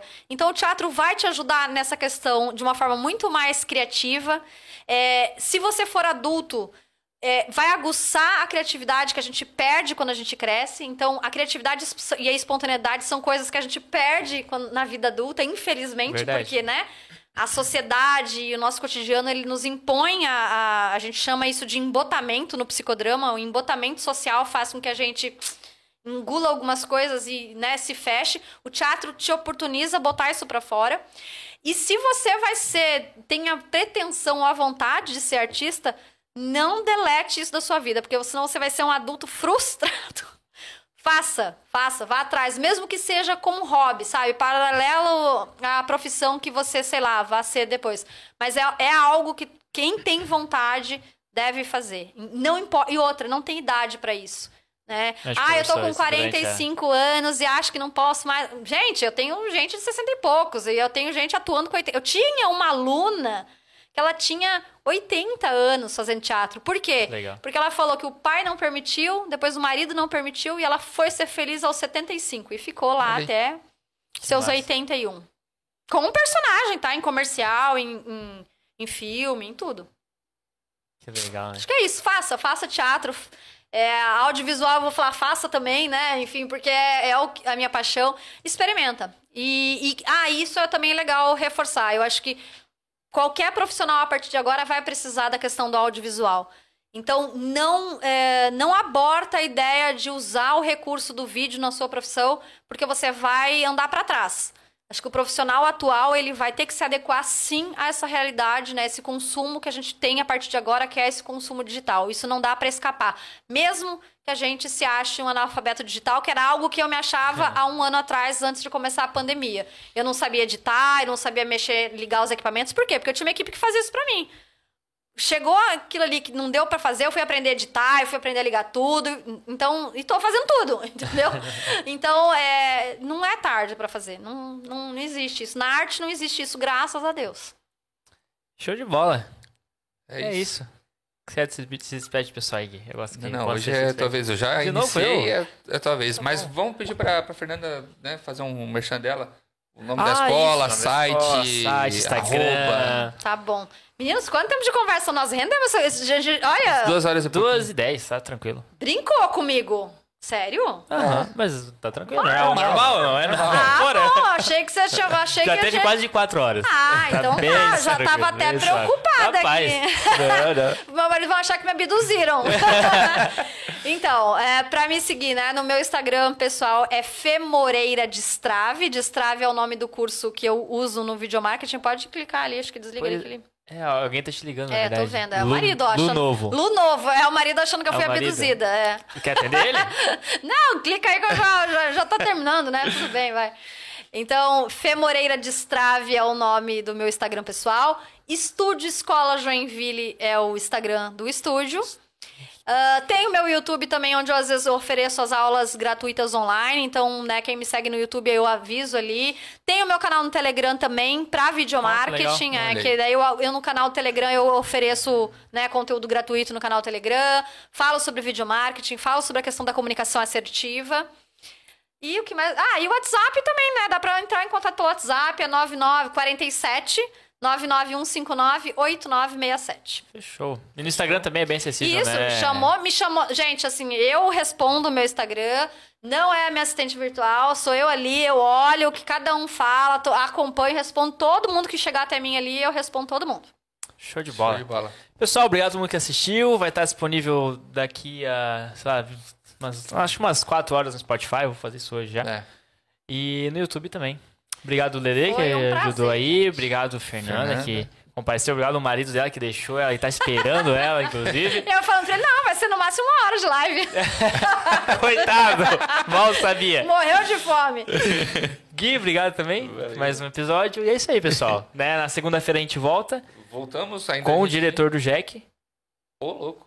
Você não sabia massa. ainda? Não, Ah, então, já Sabia, eu, eu, já fiz um treinamento lá com eles, já ah, é? fiz uma consultoria lá pra eles, pros Olha. jogadores. Olha, ah, eles precisam, né? É. Tá fingindo no horário que cai lá. Fingir quando é cai. tem que melhorar a interpretação, né, gente? então, na segunda-feira a gente volta às 8h30 com o diretor do Jack, na quarta-feira com o dono do canal do Égua, o Rob, e na sexta com o jogador de poker profissional. Show. Aqui de Joinville. Massa. Então é isso aí, pessoal. Obrigado a todo mundo que assistiu e é nóis. É isso.